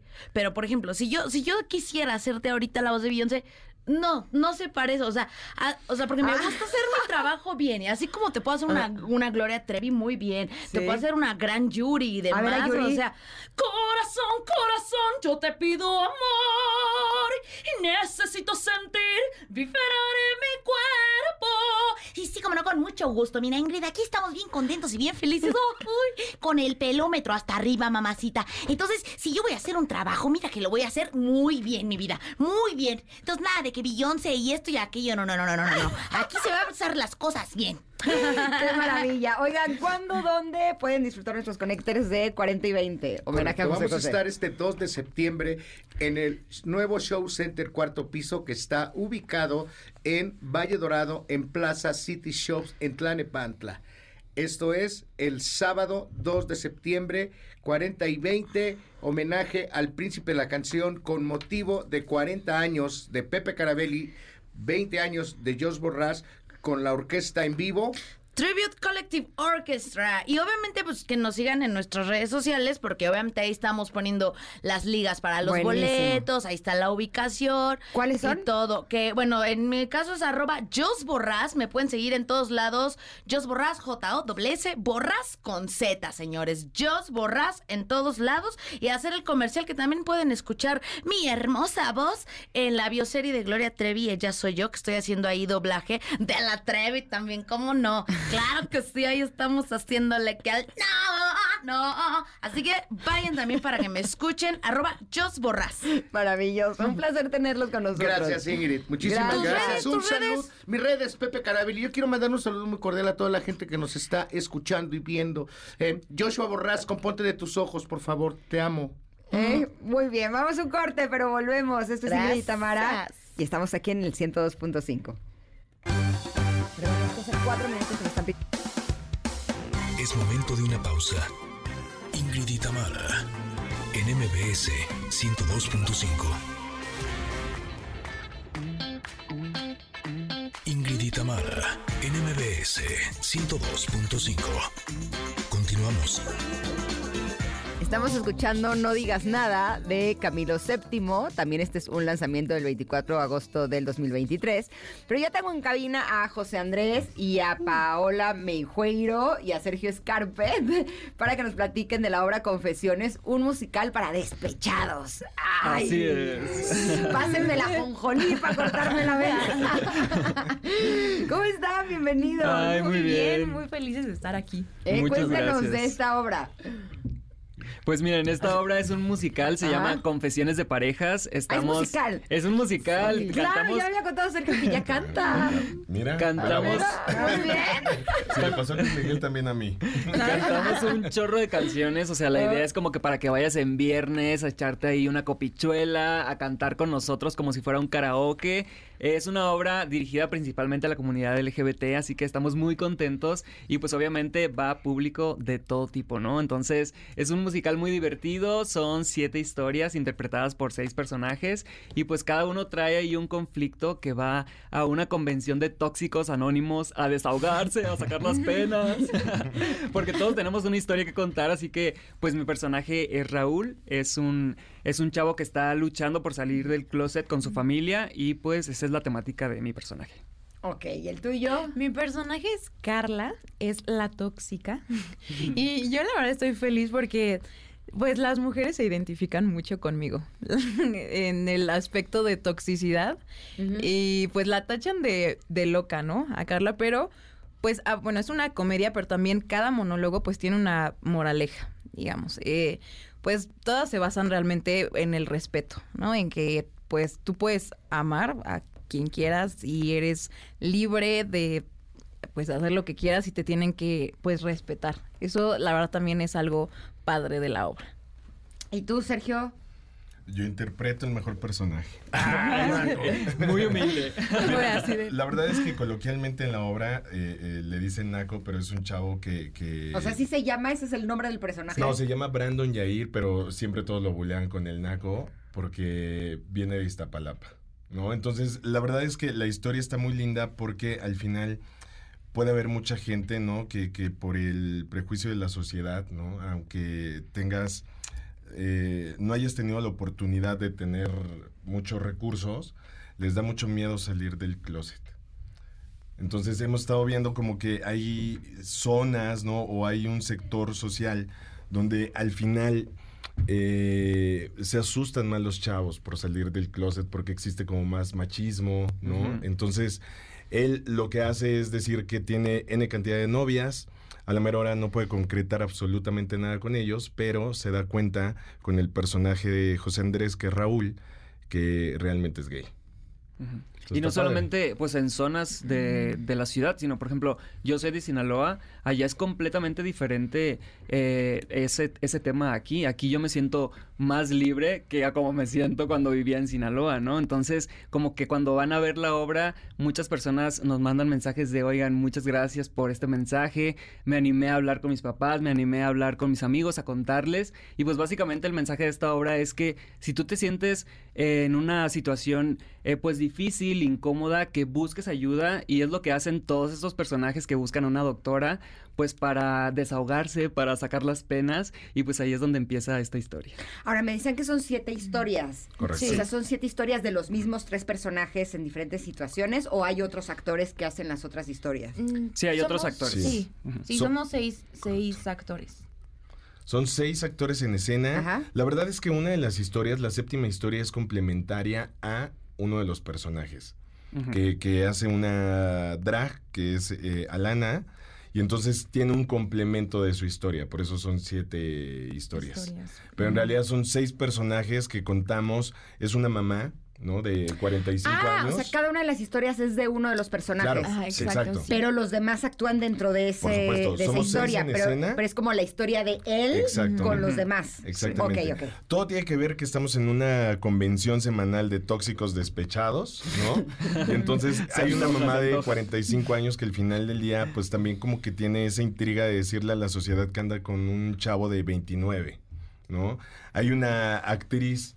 ¿No? Que, que, pues bueno, ya su época pasó, pero que al final del día está aferrada a seguir y a quererle gustar como al protagonista de las nuevas historias para poder sobresalir. Está la, la tóxica, que al final su historia es, eh, ella nunca tiene la culpa de nada, todo es el novio, ¿no? Pues es que así son los tóxicos. O sea, los tóxicos de las tóxicas, Así. justo, eh, tóxicas. ¿no? O sea, cree que todo mundo es el que está mal cuando ellos son los que están generando todo ese caos. Por supuesto. Y luego está Brandon, ¿no? Que, que es el todas mías, pero que se da cuenta que, que es gay en Que realidad. le gusto yo. Exacto. Está Raúl, que es este un chico arquitecto que, que lo único que quiere es encontrar el verdadero amor porque lastimaron el corazón, ¿no? Y eh, tenemos una escritora que es la que hace la reunión para poder sacar su segundo libro. Y el complemento, que es el séptimo personaje, es la amiga de la actriz, ¿no? Que, que le baja al protagonista. Órale.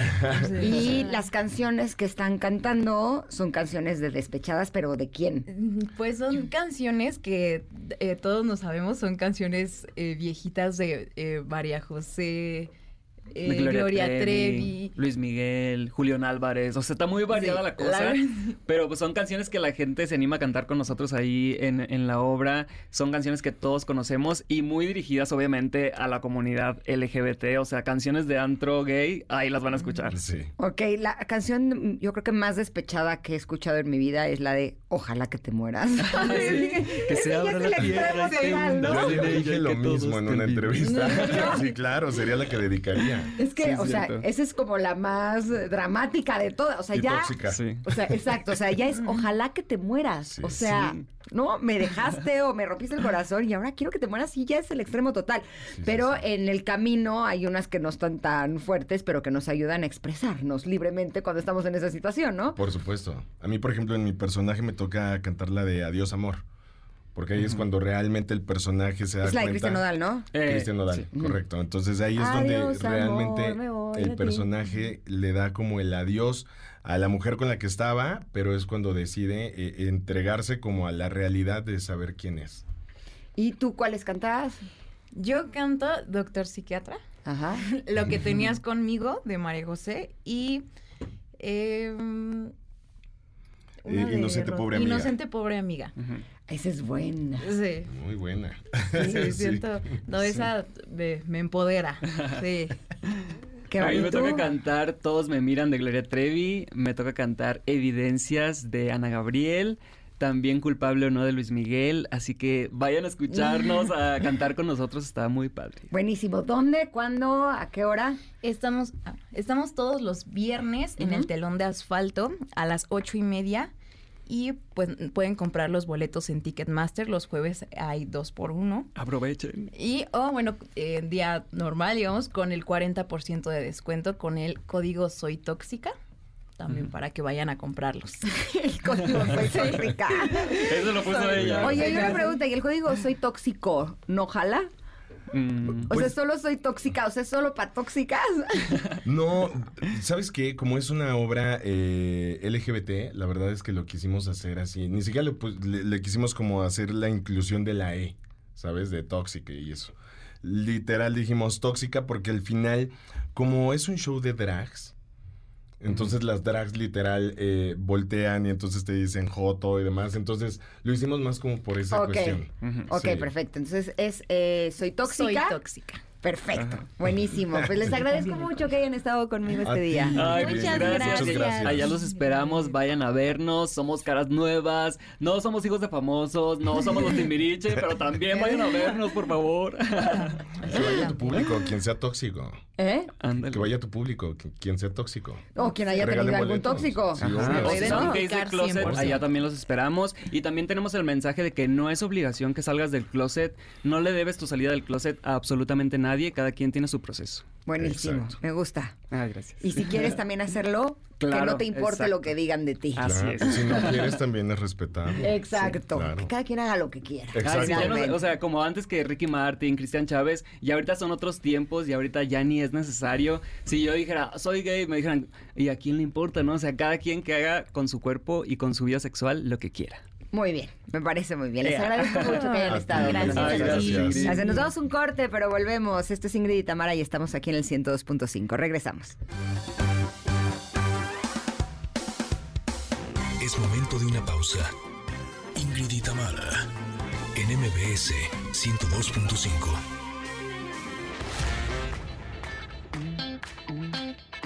Ingrid y Tamara, en MBS 102.5. Continuamos. No te puedes quejar, mi Serra, que te pusimos a Ariana Grande con Honeymoon Avenue para recibirte. ¿Qué tal? ¿Te gusta Ariana Grande o no? ¿Saben qué? ¿Qué? No, o sea, me gustaba más Rigo Tobar cuando me ponía la de mi Matamoros querido. ¿Es una en cosa serio? así. Está muy fresa. Ok. Ay, claro. Te estamos poniendo una chica hermosa con un talento excepcional y no lo estás valorando, ¿eh? Que No, conste. sí lo valoro, pero la neta es que me gusta más Rigo Tobar. Está bien, la próxima te ponemos a tu Rigo Tobar. Está bien. Cerrado. Me ¿Cómo parece estás, muy bien. ¿Cómo están, chicas? Bien, ¿y tú? Muy Estoy bien. yo solita, ¿Ustedes pero aquí estás, estoy bien. Tamara? Ah, estás tú solita. Estoy solita. Ah, muy bien. Qué bueno que estás bien. Oye, Eh. estoy en Tecate y no me estoy echando una cerveza. No estoy hablando de, de las chelas. Ajá. ¿Qué haces allá? Estoy, vine a probar, vine a la ruta del vino, que, que no saben qué lugar, la verdad es que vale la pena eh, tomarlo en consideración como, como un lugar para venirte con, pues, con tu parejilla, parejille, parejillo, lo que sea. Este está espectacular cómo ha crecido el tema del vino aquí en Baja California. Hay un montón de hoteles, restaurantes, una gastronomía extraordinaria, los viñedos. Es, es un lugar que vale mucho la pena como para echarte una honeymoon o algo así por el estilo. Y tú creo que estás estrenando novio, mana, aprovecha y que te traiga acá porque está romántico, bonito, eh, hay unos hoteles increíbles, tienes como chance de ir a cada uno de los viñedos a tomar un poco de vino, te dan quesito, te dan cositas bien padre, y es que estoy aquí con Suzuki, eh, que ya sabes que hemos estado ahí haciendo cosas con el Suzuki Booster Green Fest, que vamos a tener a, eh, a OV7 el 6 de septiembre, y vine a probar el nuevo lanzamiento que llega desde la India, a México y se trata de un producto bien padre. Es un crossover pequeñito, muy como para la ciudad, este juvenil, por supuesto, al- alrededor de los 400 mil pesos, pero se llama, ahí te va, se llama Fronks. ¿Tú sabes qué significa Fronks en español? No tengo ni idea. ¿Qué es? Es, chin- es chingón en japonés. Así me lo dijo el director de operaciones de Suzuki. Le dije, oiga, ¿qué significa, qué significa Fronks? Me dijo, chingón en japonés. Y yo dije, ah, bueno, pues ok, así lo voy a decir al aire. Así es que, si usted lo autoriza, señor Takata, yo lo digo. Y lo dije.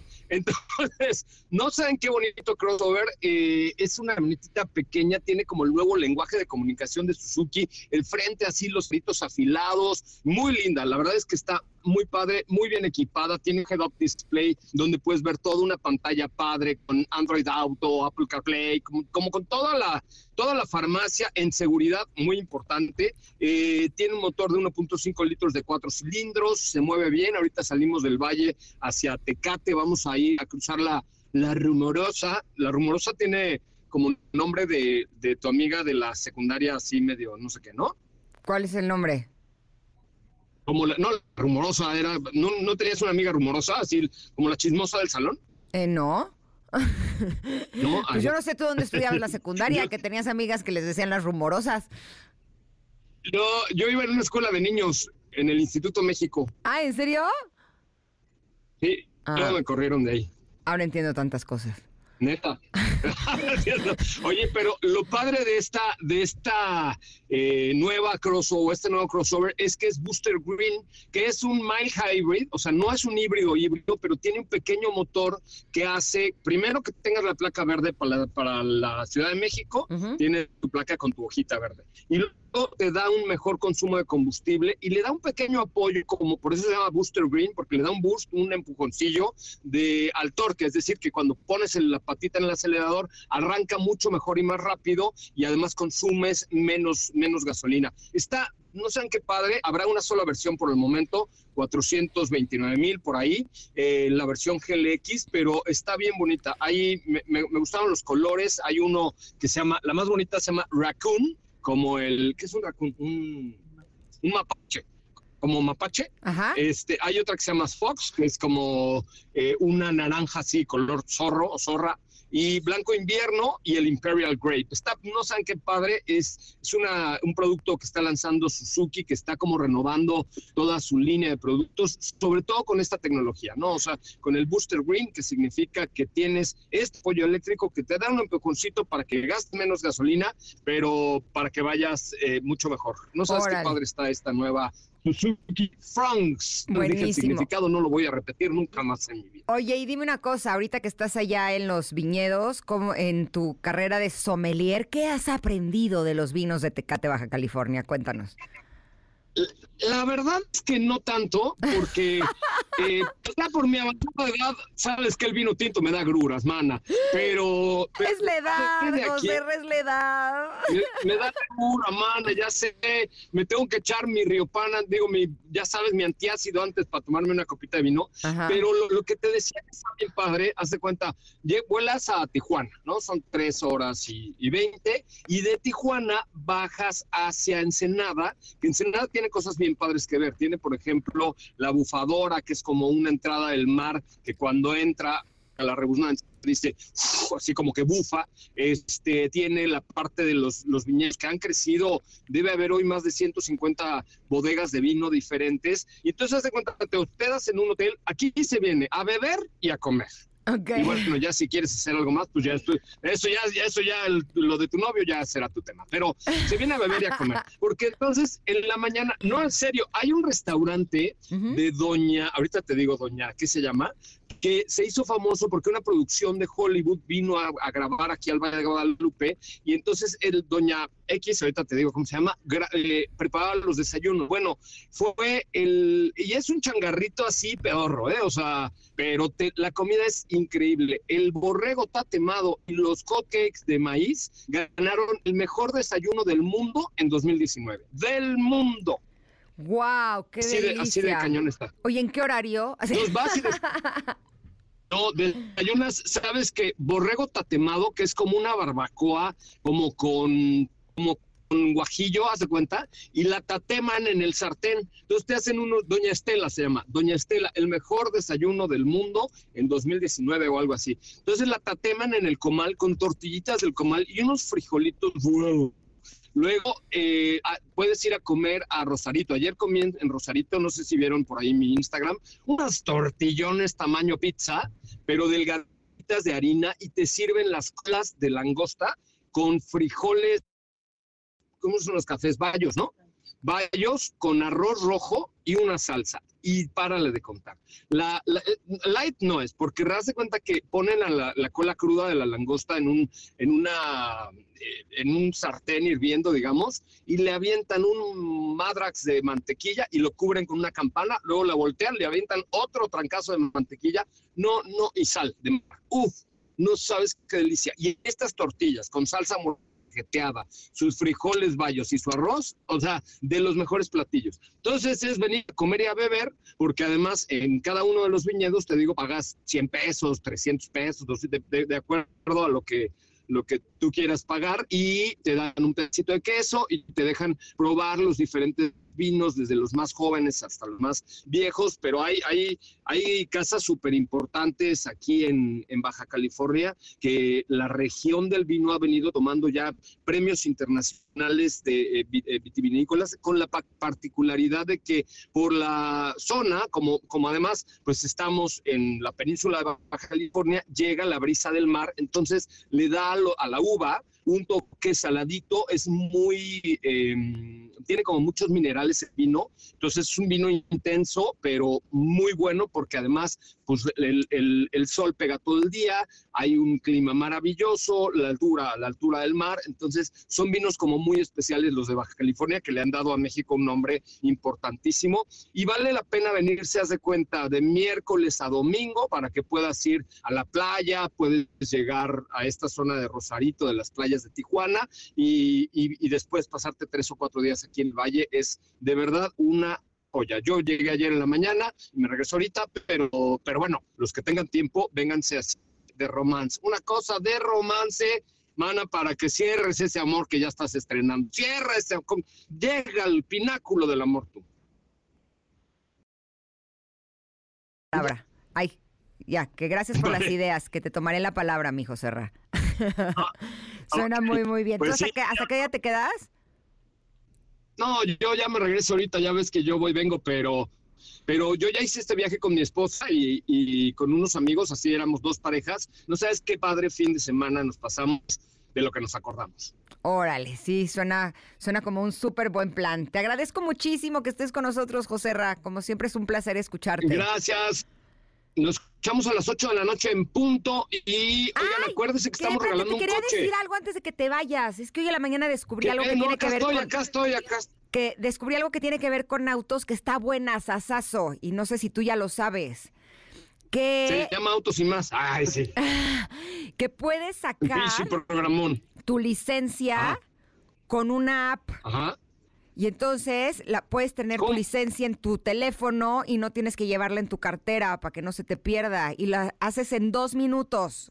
Está padrísimo. ¿Tú ya lo No tienes o lo, no? no lo sabía. No, ¿cuál es la app?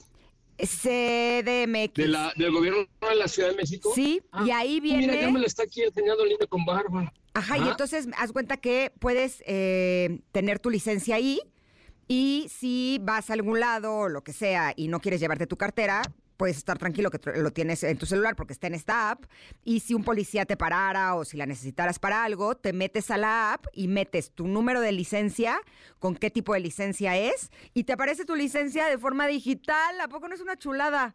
Oye, lo voy a, lo voy a bajar, qué chulada. Yo tengo, no sé si para la permanente, que es la que yo tengo. Sí, es la que yo tengo. don Porfirio Díaz. Sí, es la que yo Don tengo. Porfirio Díaz y yo fui primeros. Sí, solamente que es importante. Haz cuenta, yo mi permanente empieza con C. El, esta es C y el número. Ajá. Y entonces eh, le pones el número de, de licencia y en la parte de abajo te pregunta que qué clase de licencia es. Yo le había puesto que la C, pensando que era eso y no me dejó. Y en eso dije, pues a lo mejor también es A. Y le puse A y te aparece tu licencia como tal, con tu foto, así eh, como el- en el formato digital. ¿A poco no está buenísimo? Oye, qué buena, qué buen consejo. Fíjate, te voy a invitar a mi programa ahora yo. a ti. A que diga lo que descubrí esta ¿Cómo mañana. ves? Así que saqué mi licencia digital. Oye. Así ya me acordé Oye, que también ¿y te piden el CURP. un- Te piden tu CURP, te piden el- tu Ajá. número de licencia y qué tipo de licencia es. Le pones que es la A y ya con eso se te aparece. Ah, pues lo voy a hacer ahorita que llegue yo a, a tomar una copita de vino a tu salud. Oye, Eh. nada más rápido, estoy regalando un coche. ¿Qué tenemos que hacer? Estoy ¿Dónde me formo? un coche. Nada, nada más tienes que mandar por WhatsApp la palabra Hyundai al 55 2909 6019. Va de nuevo, 55 2909 6019, una vez más. 55 2909 6019. Mandas la palabra Hyundai y sigue las instrucciones. Es porque estamos cumpliendo Ingrid y Tamara tres años al aire y autos y más 23. ¿Qué hubo? Buenísimo. Gracias, José. Bonito día, nos vemos eh, a las 8. Te mando un beso enorme. Gracias. Igualmente. Nosotros nos vamos a ir a un corte, pero volvemos con el último bocadito de este programa. Somos Ingrid y Tamara y estamos aquí en el 102.5. Regresamos. Es momento de una pausa. Ingrid y Tamara, en MBS 102.5. Ingrid y Tamara, en MBS 102.5. Continuamos. Kenia Oz también está de estreno. Esta canción es Love, Love You. También fue lanzada el 24 de agosto del 2023. Oigan, ya casi nos vamos, pero siempre es importante hablar de cosas que nos puedan ayudar a estar bien. Y la verdad es que nosotros valoramos mucho nuestra salud y por eso te queremos invitar a aprovechar los beneficios del Laboratorio Médico Polanco para que puedas conocer con precisión tu estado de salud tomar decisiones informadas junto con tu médico y disfrutar de grandes ventajas, porque como laboratorio líder, Laboratorio Médico Polanco ofrece más de 1.600 estudios preventivos, facilitando así el monitoreo de tu salud y la detección temprana de anomalías para actuar a tiempo. Además, con el programa Beneficios Polanco, no solo cuidas tu salud, sino que también cuidas tu dinero, porque puedes aprovechar un 50% de descuento en estudios fuera de promoción desde tu primera visita. ¿Y sabes qué? Hay más. Al unirte al programa Beneficios Polanco, también te obsequian un examen gratis de glucosa y colesterol, una oportunidad inmejorable para checar tu salud. Recuerda, el programa Beneficios Polanco es válida por un año y el 50% de descuento es válido todas las veces que visites Laboratorio Médico Polanco. Además, para las primeras 20 personas que llamen al 55 50 80 90 61 obtendrán totalmente gratis un programa Beneficios Polanco para que empiecen a cuidarse ya. Esto es personal e intransferible, ¿eh? Te repito, el teléfono es 55 50 80 90 61. Así es que no esperes más, disfruta de los beneficios que el Laboratorio Médico Polanco y el programa Beneficios Polanco tienen para ti. Comienza ya y chécate hoy. Nosotros ya nos vamos, pero le agradezco a Mario y a Luis que estuvieron en los controles, a Monsi Nayel en las redes sociales, a Mariana en los teléfonos y por supuesto a nuestra productora Itzel López. Y gracias a ustedes, Connectors, por habernos acompañado toda la semana.